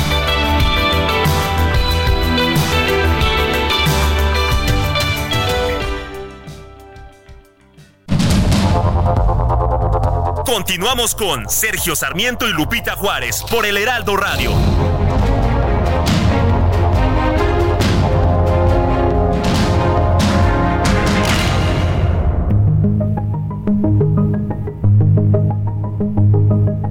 Primero de marzo se celebra el Día de la Cero Discriminación, una jornada internacional de concienciación establecida desde 2013 por la Asamblea General de Naciones Unidas a instancias del Programa Conjunto de las Naciones Unidas sobre el VIH-Sida. Este esfuerzo busca resaltar la importancia de erradicar la discriminación, no solo en ámbitos relacionados con la enfermedad, sino en todos los posibles enfoques que puedan dar origen a ello como nacionalidad, sexo, edad, origen étnico, condición u orientación sexual y religión. Por ello, con esta conmemoración se quiere subrayar que la igualdad, el respeto por los derechos humanos y la dignidad son fundamentales en todos los ámbitos de la sociedad. Esta efeméride impulsa cada año un lema distinto para abordar diferentes aspectos de la discriminación.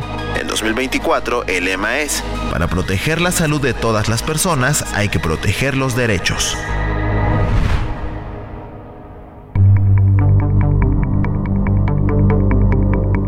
Jaque Mate con Sergio Sarmiento.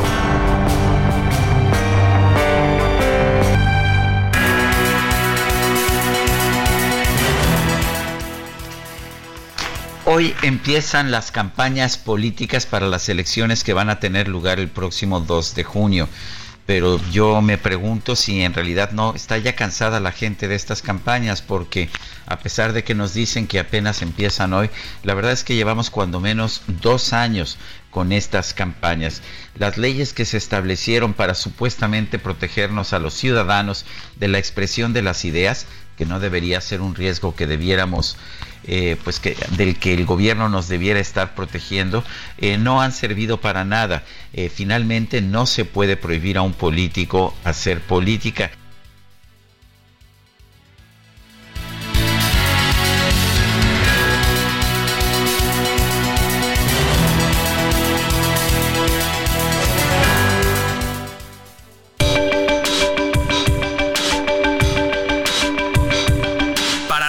Sarmiento, tu opinión es importante. Escríbele a Twitter en arroba Sergio Sarmiento. Parece que se me, se me fue la señal, Guadalupe, cuando estaba yo hablando. Pero pues eh, lo único que te podría decir es que ¿qué caso tienen que nos pongan leyes restrictivas cuando los políticos le dan la vuelta?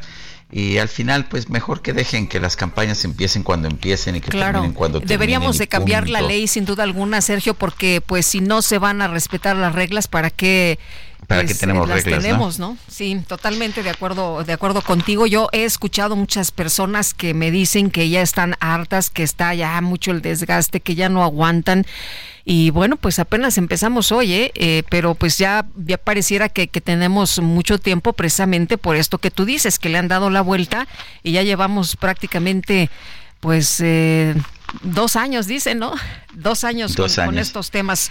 Bueno, vámonos. Oye, déjame mande. decirte algo que es, es, en realidad es un milagro que pueda yo estarme comunicando por internet desde Acapulco. Hasta hace poquito estaba caído todo.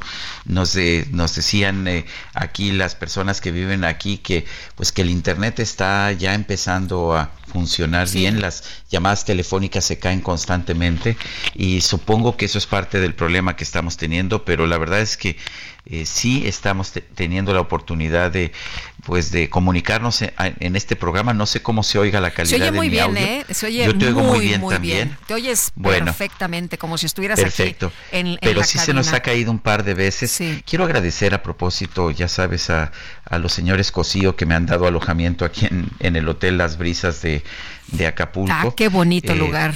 Sí, es, es toda una tradición y, y la verdad les agradezco porque pues me ha permitido venir aquí también a hacer mi trabajo. Qué bueno, qué En bueno. fin. Oye, y déjame decirte una cosa, eh, si alguien eh, de- que nos está escuchando no ha ido a las brisas, dése la oportunidad de ir, eh, porque llegas, mi querido Sergio, y te quita la respiración, la vista, la vista, no lo puedes creer lo hermoso que, que, se ve eh, Acapulco desde, desde este lugar tan maravilloso.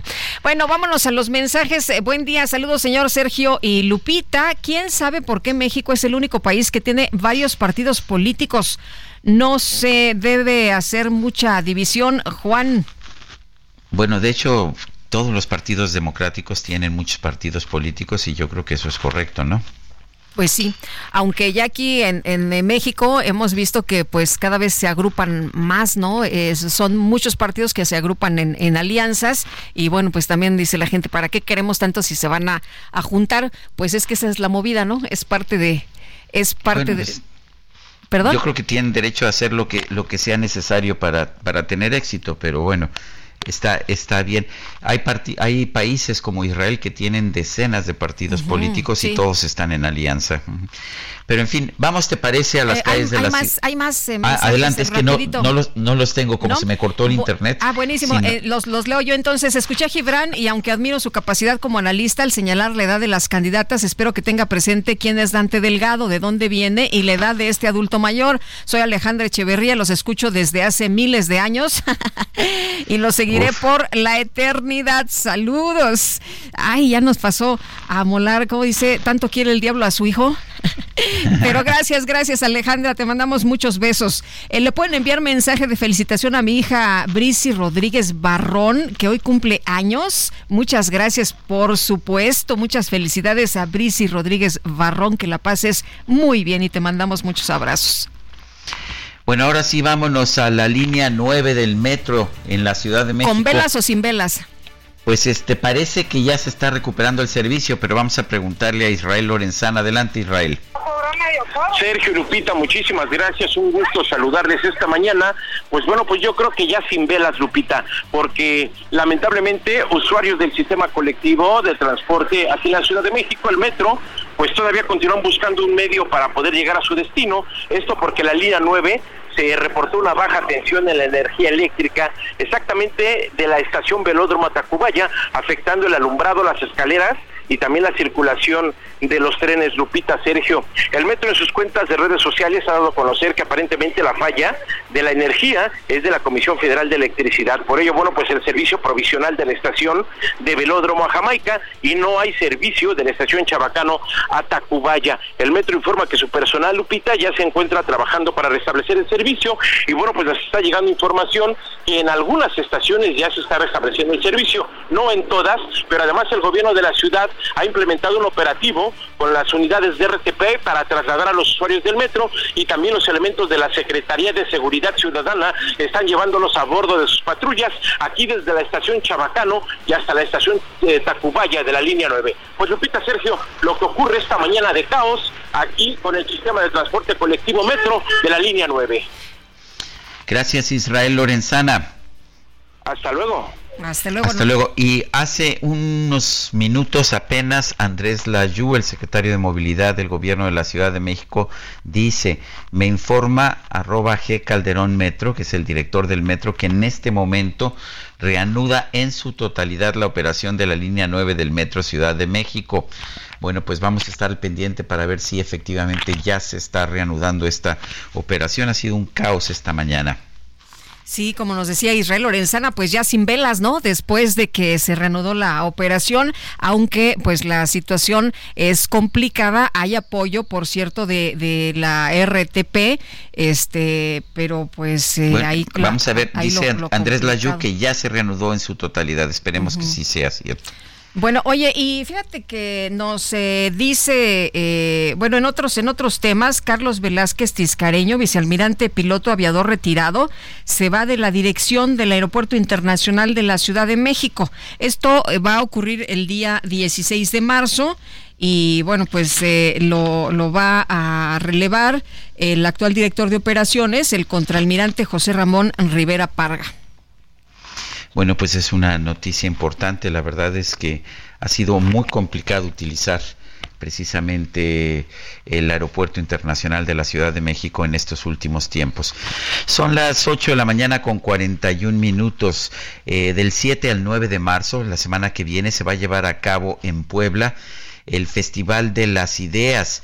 Una vez más se convierte esta ciudad de Puebla en la capital mundial de las ideas y siempre me da mucho gusto poder conversar con Ricardo Obert, director general de este Festival de las Ideas. Ricardo, ¿cómo estás?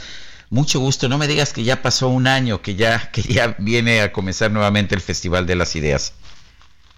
Mi querido Sergio, Lupita, muy buenos días Buenos y muy buenos días a todo el auditorio tan vasto de ustedes. Pues sí, eh, pareciera que fue ayer, eh, mi querido Sergio, y ya otra vez nos está atropellando eh, el calendario y la semana que entra, como tú bien lo apuntabas en tu anuncio, del 4, perdón, del ah, 7 al 9 de eh, este mes de marzo, que inicia el día de hoy, se llevará a cabo esta tercera edición del Festival de las Ideas en Puebla, en la ciudad de Puebla, pero también para quienes no puedan asistir, eh, tendrán la oportunidad de hacerlo a través de la plataforma del festival, eh, se pueden conectar y pueden ver cualquiera de las ponencias y conferencias. Ricardo, eh, ¿a quiénes traen en esta ocasión? ¿Qué nuevas ideas eh, pues eh, están dentro de este festival? Pues eh, este año estamos muy robóticos. Viene eh, el perrito de Boston Dynamics, que es este perrito que se diseñó ya hace muchos años y que antes era asistido por mangueras hidráulicas y ahora ya es total y absolutamente independiente, que se utiliza, digamos, en, en tareas peligrosas como el desarme de minas personales, en ah, tuberías de gas, en incendios. Viene también Simon, el robot, y él es un robot que compone música, canta música y toca música, lo cual lo hace muy interesante. Y también tenemos a una físico-matemática eh, que ha estado participando en el diseño de algunas misiones espaciales y que, eh, también por otro lado es bailarina profesional. Y ella ha diseñado unos algoritmos muy interesantes en los que puede bailar ballet con sus con sus robots entonces eh, pues vamos a estar muy robotizados. De, de hecho, también me permitiría yo compartirles que eh, la, la imagen del, del Festival de las Ideas de este 2024, llamémosle así, el póster oficial, fue diseñado por la inteligencia artificial y ah, nada más se le alimentó a la inteligencia artificial con los datos que requeríamos y necesitábamos y nos arrojó una imagen bastante interesante y eh, como, como es binario, eh, en, en algunas de las imágenes aparece una joven y en otras de las imágenes aparece un joven. Eh, va a estar Francis Llama hablándonos de los retos geopolíticos del 2024. Como ustedes bien lo saben y lo han anunciado, no solo hay elecciones en nuestro país, en México y en los Estados Unidos, sino hay muchos otros países que entrarán en un periodo de elecciones. Tenemos también un segmento muy interesante de longevidad.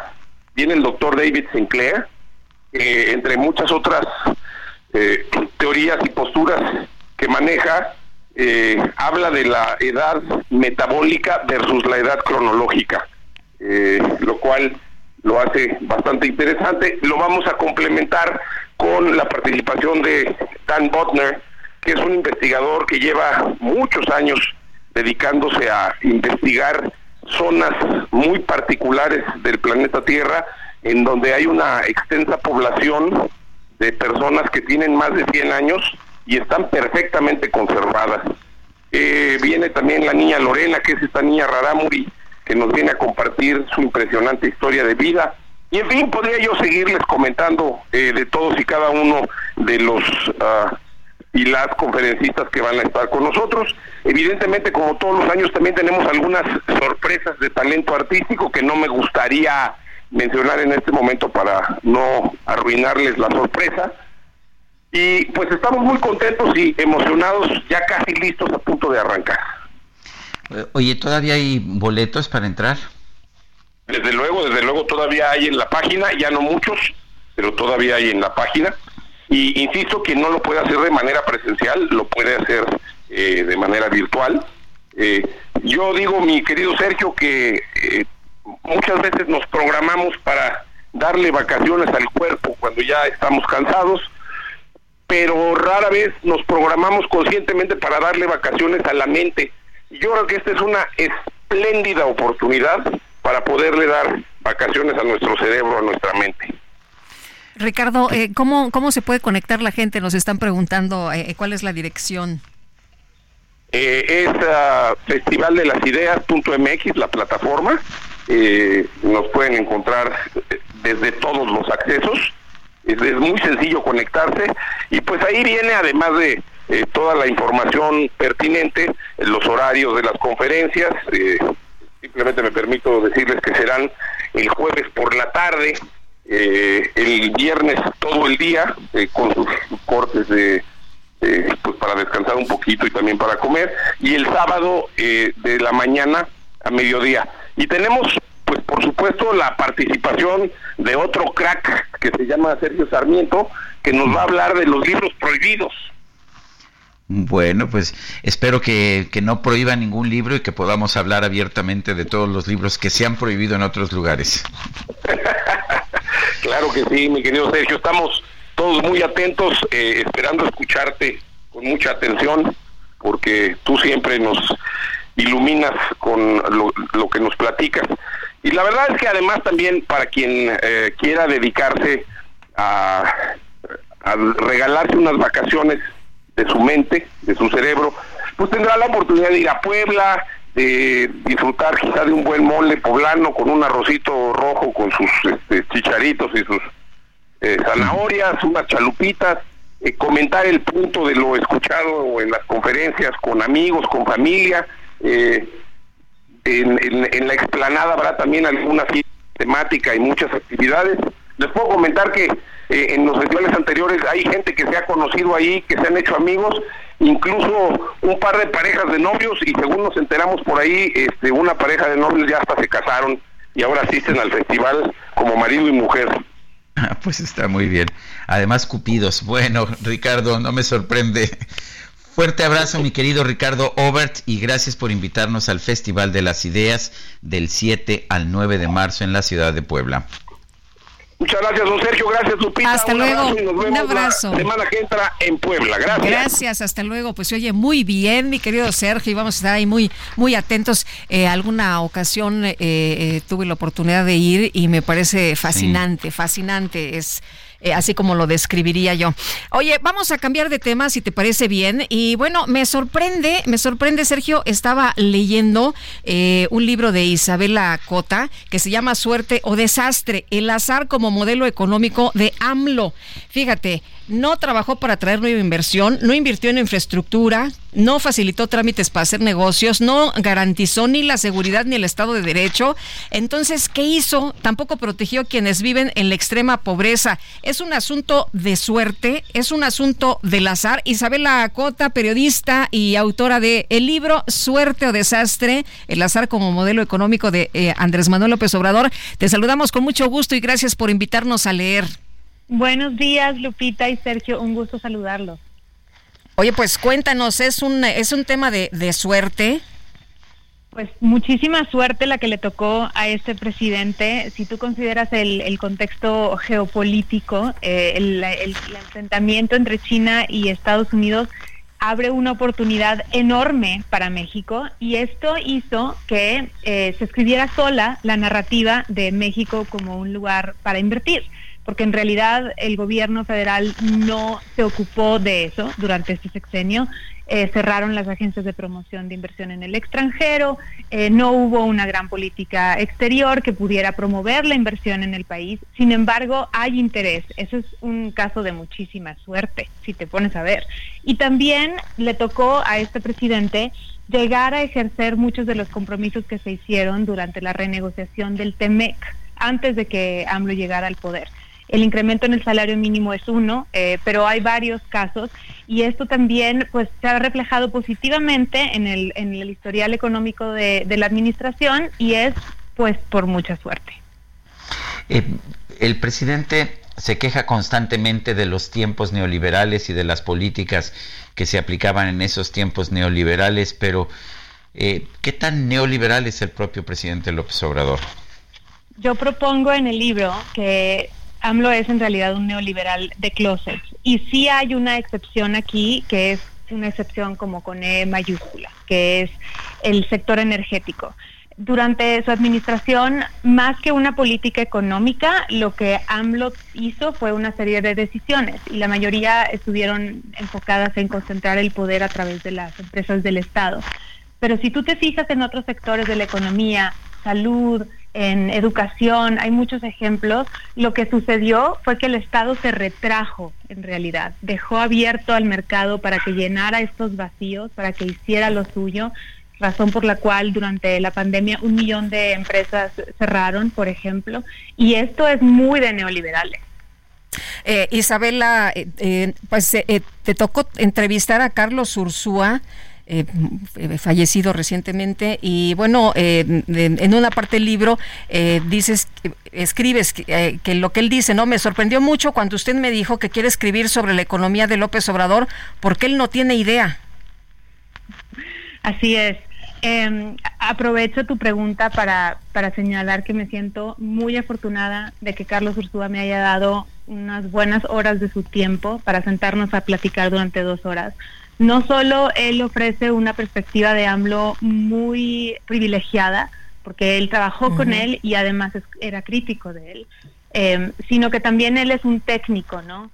Y sí, él lo que él sostenía es que cuando AMLO se acercó con él para pedirle ser secretario de Hacienda, él estaba muy consciente de que AMLO no tiene idea de la economía.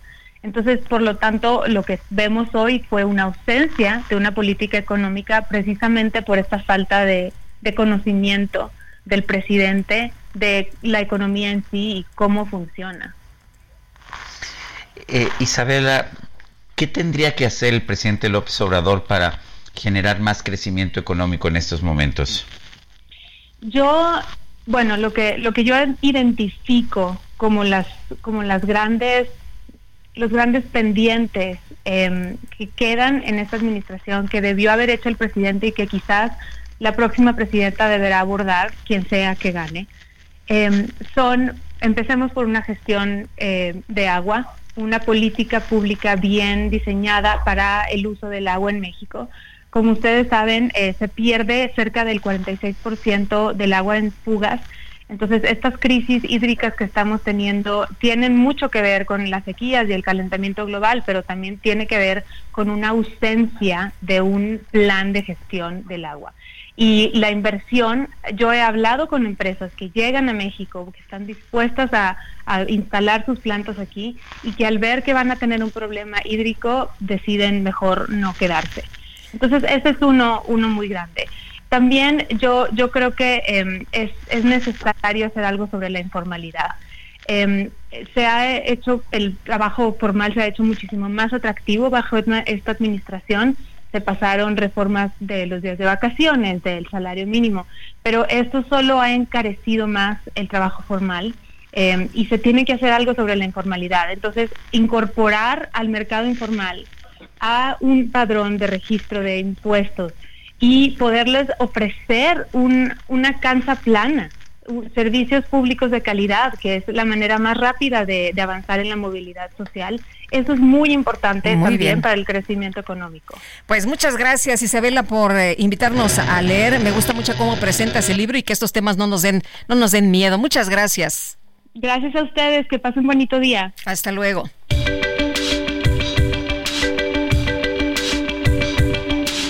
Sergio Sarmiento y Lupita Juárez quieren conocer tu opinión, tus comentarios o simplemente envía un saludo para ser más cálida esta mañana. Envía tus mensajes al WhatsApp 55 20 10 96 47.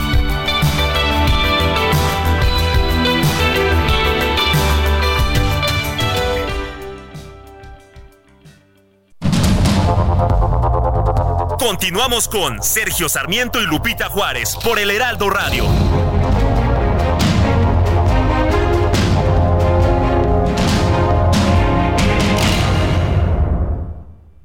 Siente el máximo confort de un abrazo a todo tu cuerpo. Te mereces un Bueno, y vámonos a los mensajes. Buenos días. Surge ayuda en Oaxaca. Un incendio está consumiendo tres poblaciones. Dice esta persona, ya tuvimos cinco víctimas. No podemos controlarlo. No hay estrategia de nuestro gobierno federal. Por favor, estamos desesperados. San Lucas Chiavini. Y dice otra persona, bien, ¿podrían repetir el título del libro de la escritora que acaban de entrevistar? Es suerte o desastre. El azar como modelo económico de AMLO y la, la, periodista que, que, escribió el libro es Isabela, no Elizabeth, Isabela con doble L, Cota. Son la... Oye, nos, también nos eh, está mandando Rosa Argentina Rivas eh, un libro que se llama Saber Crecer, Resiliencia y Espiritualidad. Así que le apreciamos mucho que nos haya mandado nuestros ejemplares en este viernes de lectura. Bueno, muy bien, son las nueve con dos minutos. Si te parece, Guadalupe, vamos a un resumen de la información. Adelante, Quique. El presidente López Obrador pidió la cooperación de los periodistas que acuden a la conferencia de prensa en las mañanas para que no toquen temas prohibidos durante el periodo de campañas electorales. La culpa es de ellos, por supuesto. Entre todas y todos ayudamos, les pido eso, cooperación, para que si hay un tema que no debemos de tocar, eh, nosotros mismos nos autolimitemos, si les parece. Ya ustedes me dicen si puedo o no puedo, pero ayuden para que no se dé ningún motivo, pero además que no violemos la normatividad. José Urbina, fundador de la organización Cenotes Urbanos, lamentó que el presidente López Obrador insulte a los activistas que defienden los recursos naturales del país ante los daños provocados por las obras del tren Maya. Justicia de los Estados Unidos informó que un hombre mexicano identificado como Luis Alberto Rivera Leal se declaró culpable de pertenecer a una banda de traficantes de personas implicada en la muerte de 53 migrantes en Texas en junio del 2022. Efectivamente es lo que dice el Departamento de Justicia de los Estados Unidos y un grupo independiente de expertos de la ONU denunció que el gobierno de Nicaragua ha cometido graves violaciones sistemáticas de los derechos humanos equivalentes a crímenes contra la humanidad. El Tribunal Supremo de España anunció una nueva investigación en contra del líder independentista catalán Carles Puigdemont por el delito de terrorismo.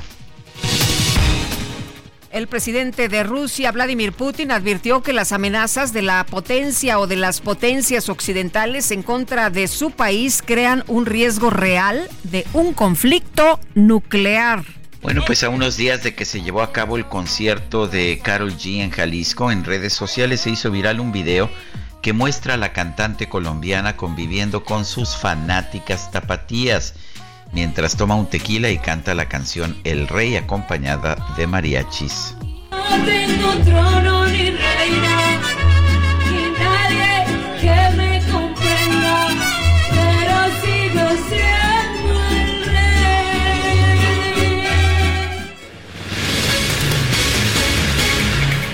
Bueno, y estábamos eh, revisando cuántas personas eh, van a resultar afectadas por las nuevas medidas migratorias de Canadá. Se habla de más de un millón de mexicanos y vamos a platicar con Edgar Ledesma, quien es periodista. Edgar, qué gusto saludarte. ¿Cómo estás? Muy buenos días.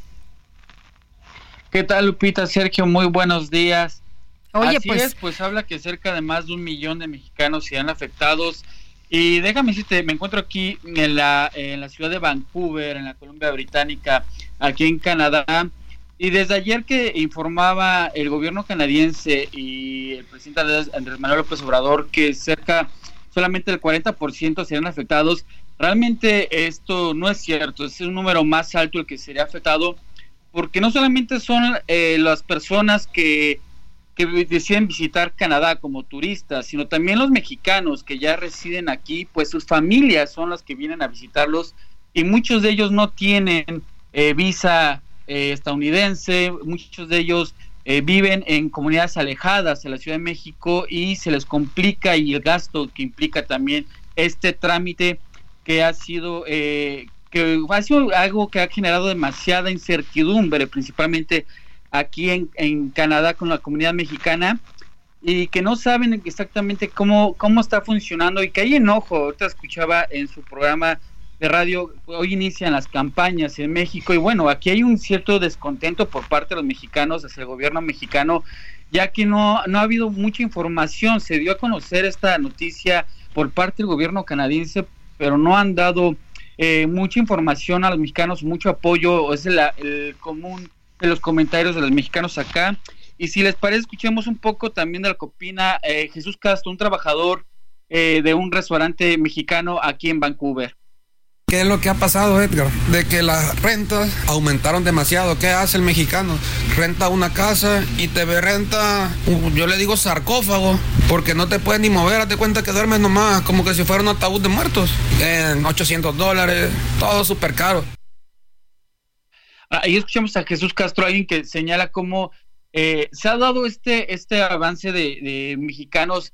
Él, él comenta que él está a favor de esta, de esta que implementen la visa, él cuenta con su permiso de trabajo. Él cuenta que está a favor porque eh, hay un sentir de muchos mexicanos que tienen permiso de trabajo acá o, o estudiantes eh, que critican mucho que han venido, mucho, han llegado muchos mexicanos a esta parte justamente, eh, pero no respetan las leyes o se está dando esta situación de que subrentan, que aumentan el, el- el costo de las rentas o son muchas veces son también extorsionados y es eh, esta polaridad que se está dando o también hablé con Sofía quien es también trabajadora en un restaurante y ella justamente señalaba que ella no se ve afectada directamente pero sí indirectamente por su familiar.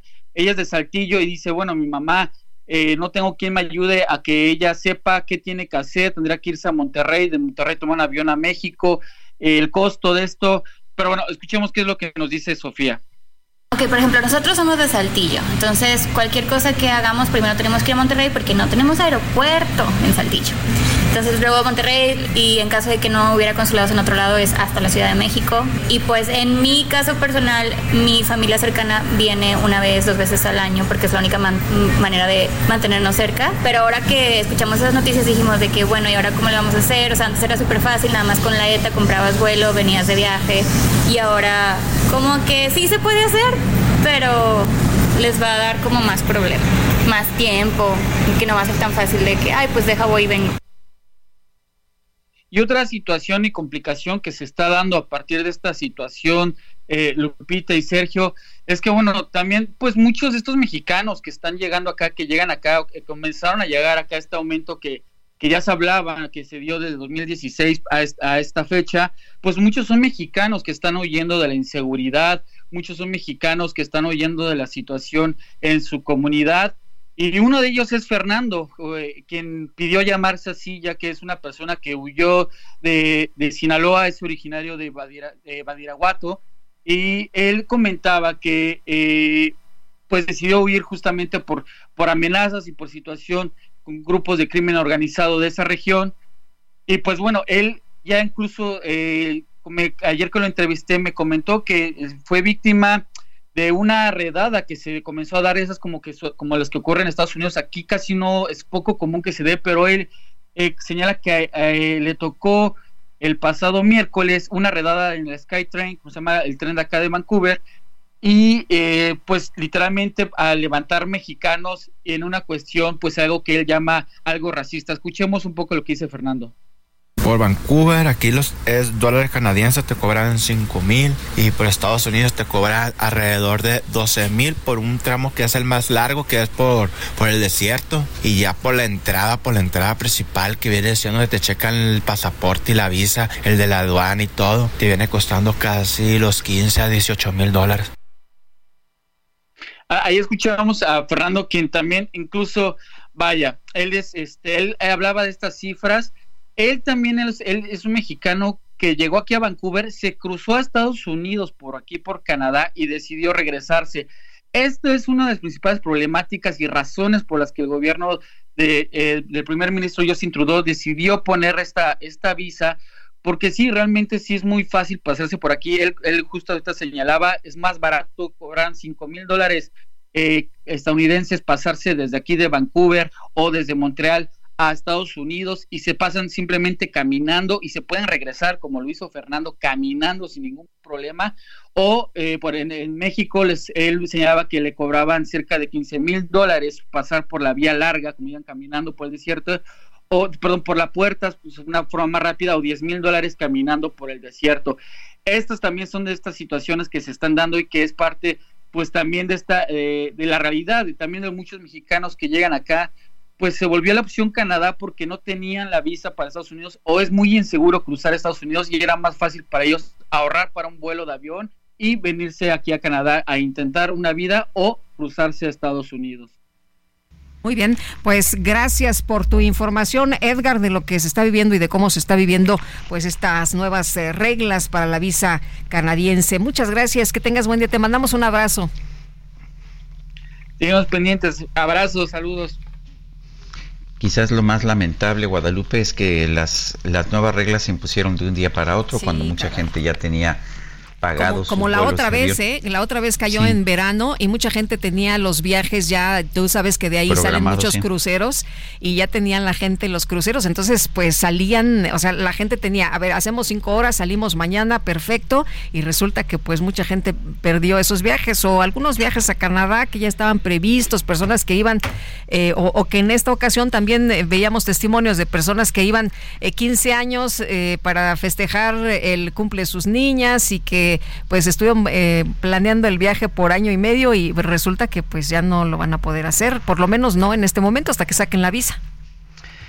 Bueno, y en otros temas, Marielena Álvarez Builla, la directora del Consejo Nacional de Humanidades, Ciencias y Tecnologías CONACIT, con H, presentó su renuncia a la Academia Mexicana de Ciencias. Dice que pues la academia fue capturada por grupos de poder conservador.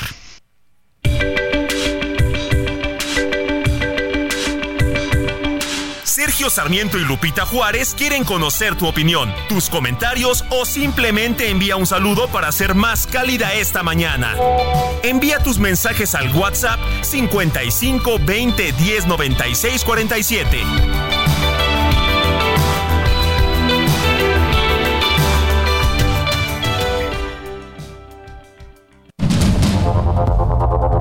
Continuamos con Sergio Sarmiento y Lupita Juárez por el Heraldo Radio.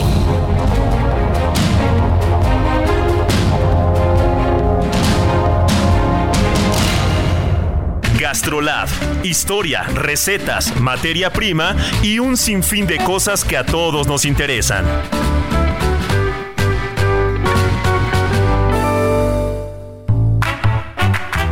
Hola amigos del Heraldo Radio, soy el chef Israel Arechiga de Gastrolab y los quiero invitar a que este fin de semana en punto de la una de la tarde escuchen Gastrolab Radio porque vamos a tener un programa lo que les sigue de interesante. Muchos hablan siempre de la comida, de los restaurantes, del producto, de los chefs, pero tenemos mucho que decir alrededor del servicio y vamos a tener a dos expertos y por supuesto a nuestra sommelier de cabecera Arisbeth Araujo platicando de cómo es el servicio, de todo lo que hay detrás, de qué sí, de qué no y de cómo se puede ser también un mejor comensal porque siempre se puede aprender.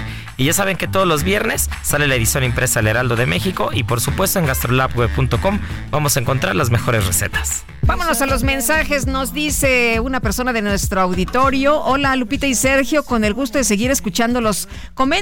A Julio. Mic, nos pone, ¿eh? Micro deportiva, no nos vayamos a equivocar de Julio, que la razón de las carreras de la Fórmula 1 en países árabes, ahí te va mi querido Julio, se deben al Ramadán, respetuosa Ah. y cariñosamente Martín Gerardo Olaguibel Medrano. Aquí- Ah, muchas gracias, muchas gracias. Pero hay otras que van a ser también en sábado. Pero bueno, esto es una, es una buena, es una buena razón. Pero antes Bahrein también se corría en domingo, en la madrugada del domingo. Entonces, este, insisto, des- desconozco, desconozco. Sí, tache, pero, pero sí. Estoy desconozco. viendo de hecho que sí es situación. Ramadán, que Ramadán es de hecho la semana que viene, pero el Gran Premio de, de Jeddah de Arabia Saudita se movió un día para no coincidir con el inicio del Ramadán, pero como por regla todas las carreras tienen que ser siete días antes o siete días después de la anterior, entonces por, por eso también recorrieron la de Bahrein. Eso es lo que estoy leyendo ya en estos momentos, porque me, me- la verdad es que sí, sí me picó la curiosidad. Mira, pues ahí está el Ahí, dato. ahí está. sí. El dato del ángel. El dato, sí. Muy bien. Bueno, el dato de Sergio. bueno, bueno, y no Sergio Pérez, ¿eh? Bueno, ¿qué tal la calidad del aire? Pero hoy no hay problema porque comienzan las campañas y hay que usar la explanada del Zócalo.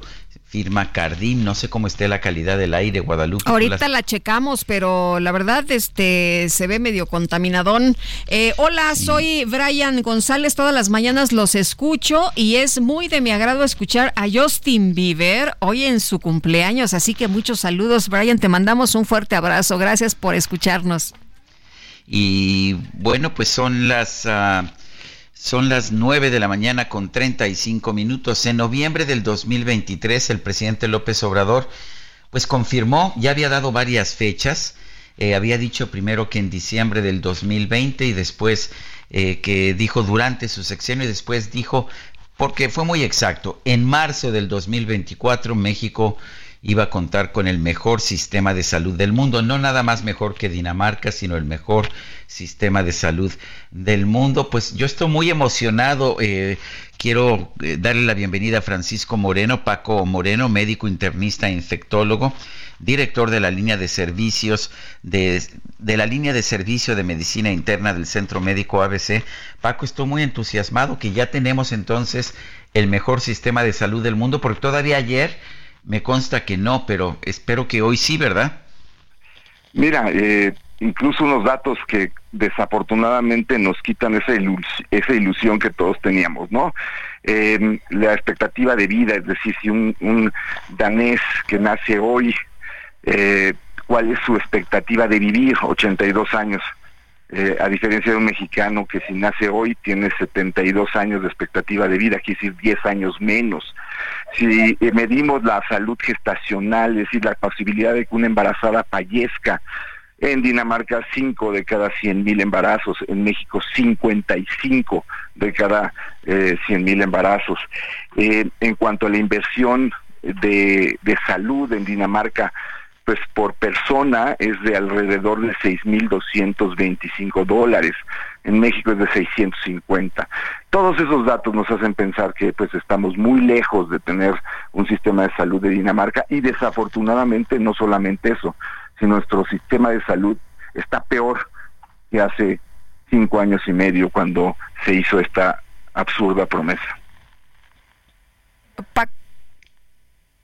Nos están eh, diciendo, eh, pues todavía el día de hoy el presidente que efectivamente que sí vamos a alcanzar este, eh, pues este, esta hazaña, ¿no? Pero bueno, también decías tú el tema de las vacunas, es decir, no podemos ni siquiera con la cobertura de las vacunas, no podemos, pues dar medicamentos a los niños con cáncer. Esta megafarmacia, en realidad, uno de sus grandes logros fue haber surtido 67 recetas en tres semanas, pues que vemos realmente muy lejos esto, ¿no? Aunque el presidente en su narrativa y en su discurso diga otra cosa. Claro, y el desabasto de medicinas, que ha sido terrible y que sigue hacia la baja, pues se ve reflejado en un aspecto muy importante, que es la vacunación infantil. Eh, la vacunación infantil, la cobertura que tiene Dinamarca es del 97.3%, comparado con México del 31.7% son eh, niños de un eh, de 18 meses para abajo que ya recibieron el esquema básico de vacunación. En México, nada más uno de cada tres niños. Eh, aprendimos hace un par de días que se dejaron de aplicar 6 millones de vacunas en niños. Todos estos datos lo que hacen es, como en una analogía, tienes un paciente grave que tienes que sacar adelante empezándolo a mejorar en forma gradual y aquí la promesa es que el paciente grave va a correr el maratón en una semana. Es un absurdo si no ponemos claro cuáles son nuestro diagnóstico de salud en este momento y cuáles son las acciones básicas que se requieren para corregir eh, el, el rumbo que llevamos. Si no empezamos, por ejemplo, con la vacunación, pues estamos muy lejos no solamente de tener un sistema de salud de primer mundo, sino de mejorar lo que se ha destruido en este sexenio. Ahora, ¿el problema es de ahora o, o, el problema ya viene de largo? Porque nunca hemos tenido un buen sistema de salud. ¿Ha habido un deterioro, nos mantenemos igual o ha habido una ligera mejoría? No, mira, es un franco deterioro. O sea, no teníamos el sistema de salud ideal, estábamos lejos de tenerlo, pero pues teníamos un sistema de salud que cumplía con ciertas eh, coberturas básicas que ahorita no tenemos. Pasamos de tener 25 millones de personas que estaban sin cobertura cuando existía el Seguro Popular, ahora que tenemos 55 millones de mexicanos que no tienen una cobertura porque el fracaso del INSABI eh, fue uno de los peores eh, momentos o, políticas de salud que se han dado en este gobierno está siendo tratado de cubrir por el IMSS Bienestar que no da no da color. Eh, la vacunación que estábamos en el 78%, caímos al 31%. La inversión en salud en México, en lugar de aumentar, va hacia la baja. Esta austeridad en salud ha costado vidas y coincidió desafortunadamente que muchos de estos cambios se hicieron sin tener un, pues, una adecuada planeación, eh, llegó al momento de que apareció la pandemia. Entonces, pues sí, realmente fue una mala coincidencia pero también eh, en lugar de tomar medidas para tratar de pues aumentar la inversión en salud, esta política de austeridad pues nos sigue costando vidas. Eh, Paco, a todo mundo nos gustaría tener un muy buen sistema de salud en, México. Eh, el presidente dice que aunque se rían, esto va a, ocurrir. Pues yo creo que no nos reiríamos de eso, ¿no? En realidad agradeceríamos un buen sistema de salud los mexicanos. Sí, o sea, eh, ¿qué, más quisiéramos todos que realmente viéramos que el sistema de salud está mejor? Ni siquiera compararlo con, con algo, pero a la pregunta que me hacía Sergio, no, el sistema de salud de México está peor que antes y antes no estábamos bien, antes nos faltaba para estar bien, pero teníamos cierta planeación. Ahorita parece que todo es improvisación, todo es ocurrencia. La megafarmacia es una ocurrencia terrible. Eh, el dejar de vacunar a los niños es un crimen.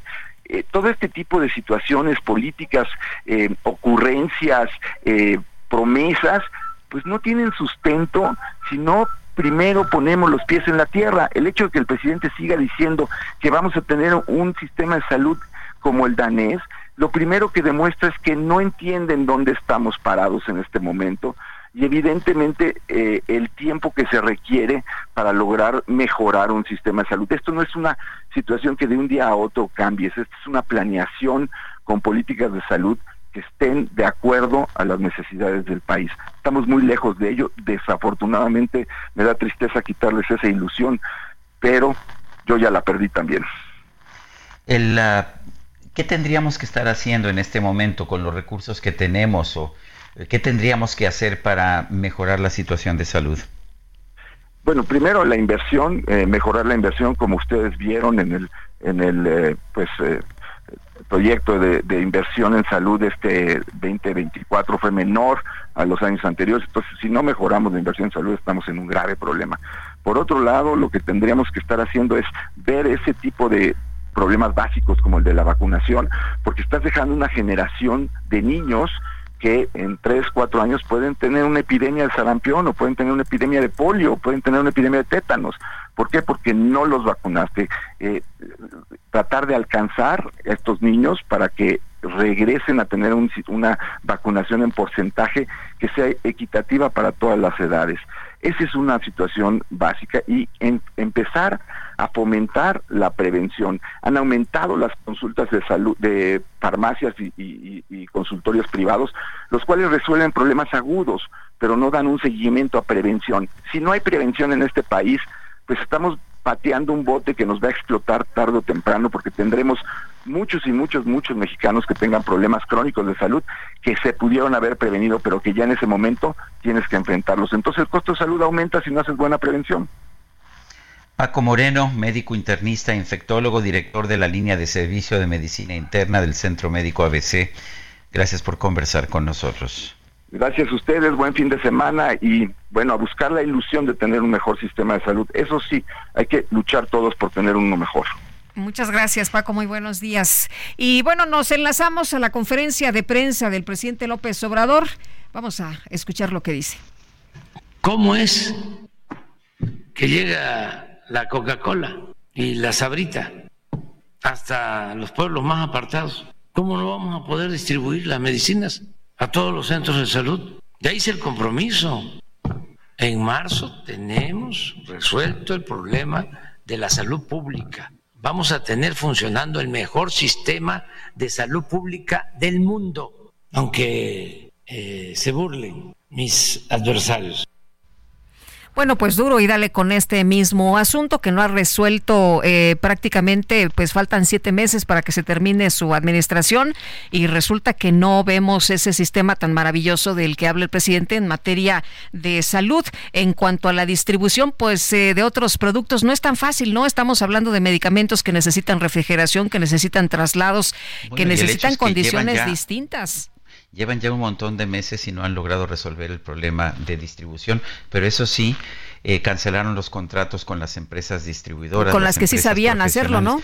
Oye, lo que estábamos escuchando es de hoy en la mañana porque pues parece que es lo mismo que escuché en enero del 2020. Pues la verdad yo hasta volteé a ver aquí a los compañeros y dije, pues se equivocaron, la verdad. Oigan, ¿por qué nos ponen esa ese audio que ya lo escuchamos, no? Este hace tres años, dos años. Que sigue diciendo lo mismo. Sigue, sigue exactamente lo mismo, Sergio, y faltan siete meses para que termine su administración. Son las nueve con cuarenta y cinco minutos. A propósito, mucha gente nos pregunta, bueno, ¿cómo pueden asistir al Festival de las Ideas. Bueno, pueden adquirir boletos, pero nosotros nos han dado dos pases dobles. Eh, para quienes quieran asistir al Festival de las Ideas allá en la ciudad de Puebla. Mándenos sus datos completos por WhatsApp, sus nombres completos al 55 2010 96 47. Repito, 55 2010 96 47 y vamos a escuchar, vamos a escuchar eh, el soundtrack, la banda musical de una película entrañable. La banda musical le daba una característica muy especial a la película Roma, ¿no es así, Guadalupe? Pues eh, fíjate, Sergio, en realidad esto es de Gustavo Santaolalla, es el soundtrack de Amores Perros. Ah, es de Amores Eh, Perros. sí, de Amores sí. Perros. Y Pensé que bueno, era- sí. fíjate que Lynn Feinstein, eh, pues era la, la- la productora, esta mujer reconocida por su participación en películas como Amores Perros, Roma, que, que te acordaste perfectamente cuando nos enteramos esta madrugada de la, de la noticia, todo el poder y por la libre, pues eh, falleció, falleció, eh, se desempeñó como supervisora musical y por eso estamos escuchando el soundtrack de Amores Perros, eh, seleccionando las canciones que ambientaron las escenas de todas estas producciones y pues además de su trabajo en el cine también participaba en programas de, de radio, ahí compartía también su pasión pues por la música con el público y bueno pues ya eh, desde la madrugada muchas eh, personas han eh, estado enviando su pues su pésame y recordando con mucho cariño como el señor González que decía que pues le agradecía mucho que lo hubiera apoyado en Botellita de Jerez y como solista, en fin, pues eh, la verdad la- lamentamos la partida de la productora Lynn Feinstein. ¿Cómo, ¿Cómo es importante la música para las películas Y para la Bueno. vida, ¿no? y para la vida? para la vida, ¿Te sí. parece que vayamos a un resumen de la información más importante, Guadalupe? Adelante, mi querido Sergio.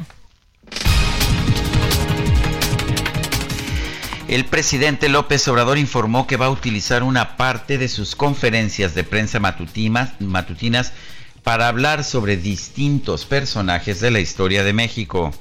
Y para los jóvenes va a ser muy importante. Me voy a apoyar en los textos para no improvisar y ser también este, más eh, ágil. Digo, para hacer las conferencias más ágiles, que dediquemos cuando mucho 20 minutos a eso, para tener tiempo para todo lo demás. ¿Están de acuerdo? Empezamos el lunes con Hidalgo.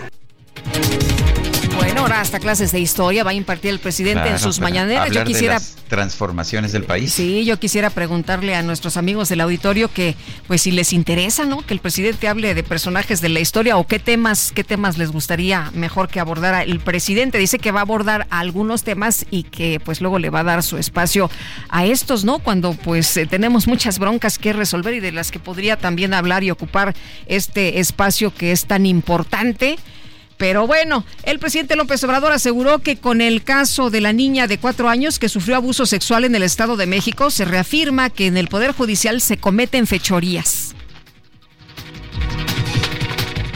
Ahora con lo que sucedió lamentablemente con lo de la niña, no es un asunto, decía yo, solo de que defiendan los intereses de grupos y que no defiendan al pueblo. No, es un asunto más complejo que tiene que ver con la abogacía. Por eso no le queda lo de Suprema Corte de Justicia, porque no es de justicia, si acaso de derecho y por lo general de chueco, pero justicia no, porque llegan hasta, en el mejor de los casos, hasta el derecho. Bueno, quizás debería criticar no a la Suprema Pues Corte sí. de Justicia de la Nación, que, que es la cabeza del Poder Judicial de la Federación, sino al Tribunal Superior de Justicia del Estado de México, que es la cabeza del sistema en el Senado de México donde se dio este fallo. Eh, y yo lo que digo es pues lo mismo que dice el Tribunal Superior o el Consejo de la Judicatura del Estado de México. Hay que leer la sentencia completa, pero bueno, nadie se, ciertamente el presidente no se ha tomado ese tiempo. La Secretaría de Obras y Servicios de la Ciudad de México anunció un cierre total de la autopista México-Toluca. Escucha Guadalupe, eso afecta a muchísima gente que vive en el poniente de la Ciudad de México, de las 18 horas del 2 de marzo a las 14 horas del 3 de marzo. Esto por la construcción del tren interurbano. Pues hay que tomar nota. Y bueno, el portavoz del Departamento de Estado de la Unión Americana, Matthew Miller, calificó como irresponsable la advertencia del presidente ruso de Vladimir Putin sobre el riesgo de conflicto nuclear. Esta mañana se llevó a cabo el funeral del líder opositor ruso Alexei Navalny en medio de un fuerte despliegue policial para disuadir las protestas en contra del presidente Vladimir Putin. Esta ministro de Educación de El Salvador, Nayib Bukele, informó que por orden del presidente Nayib Bukele, se eliminó todo uso o todo rastro de la ideología de género de las escuelas públicas del país. Bueno, pues el pasado fin de semana se llevó a cabo el Electric, Electric Daisy Carnival 2024 en el Autódromo Hermano Rodríguez.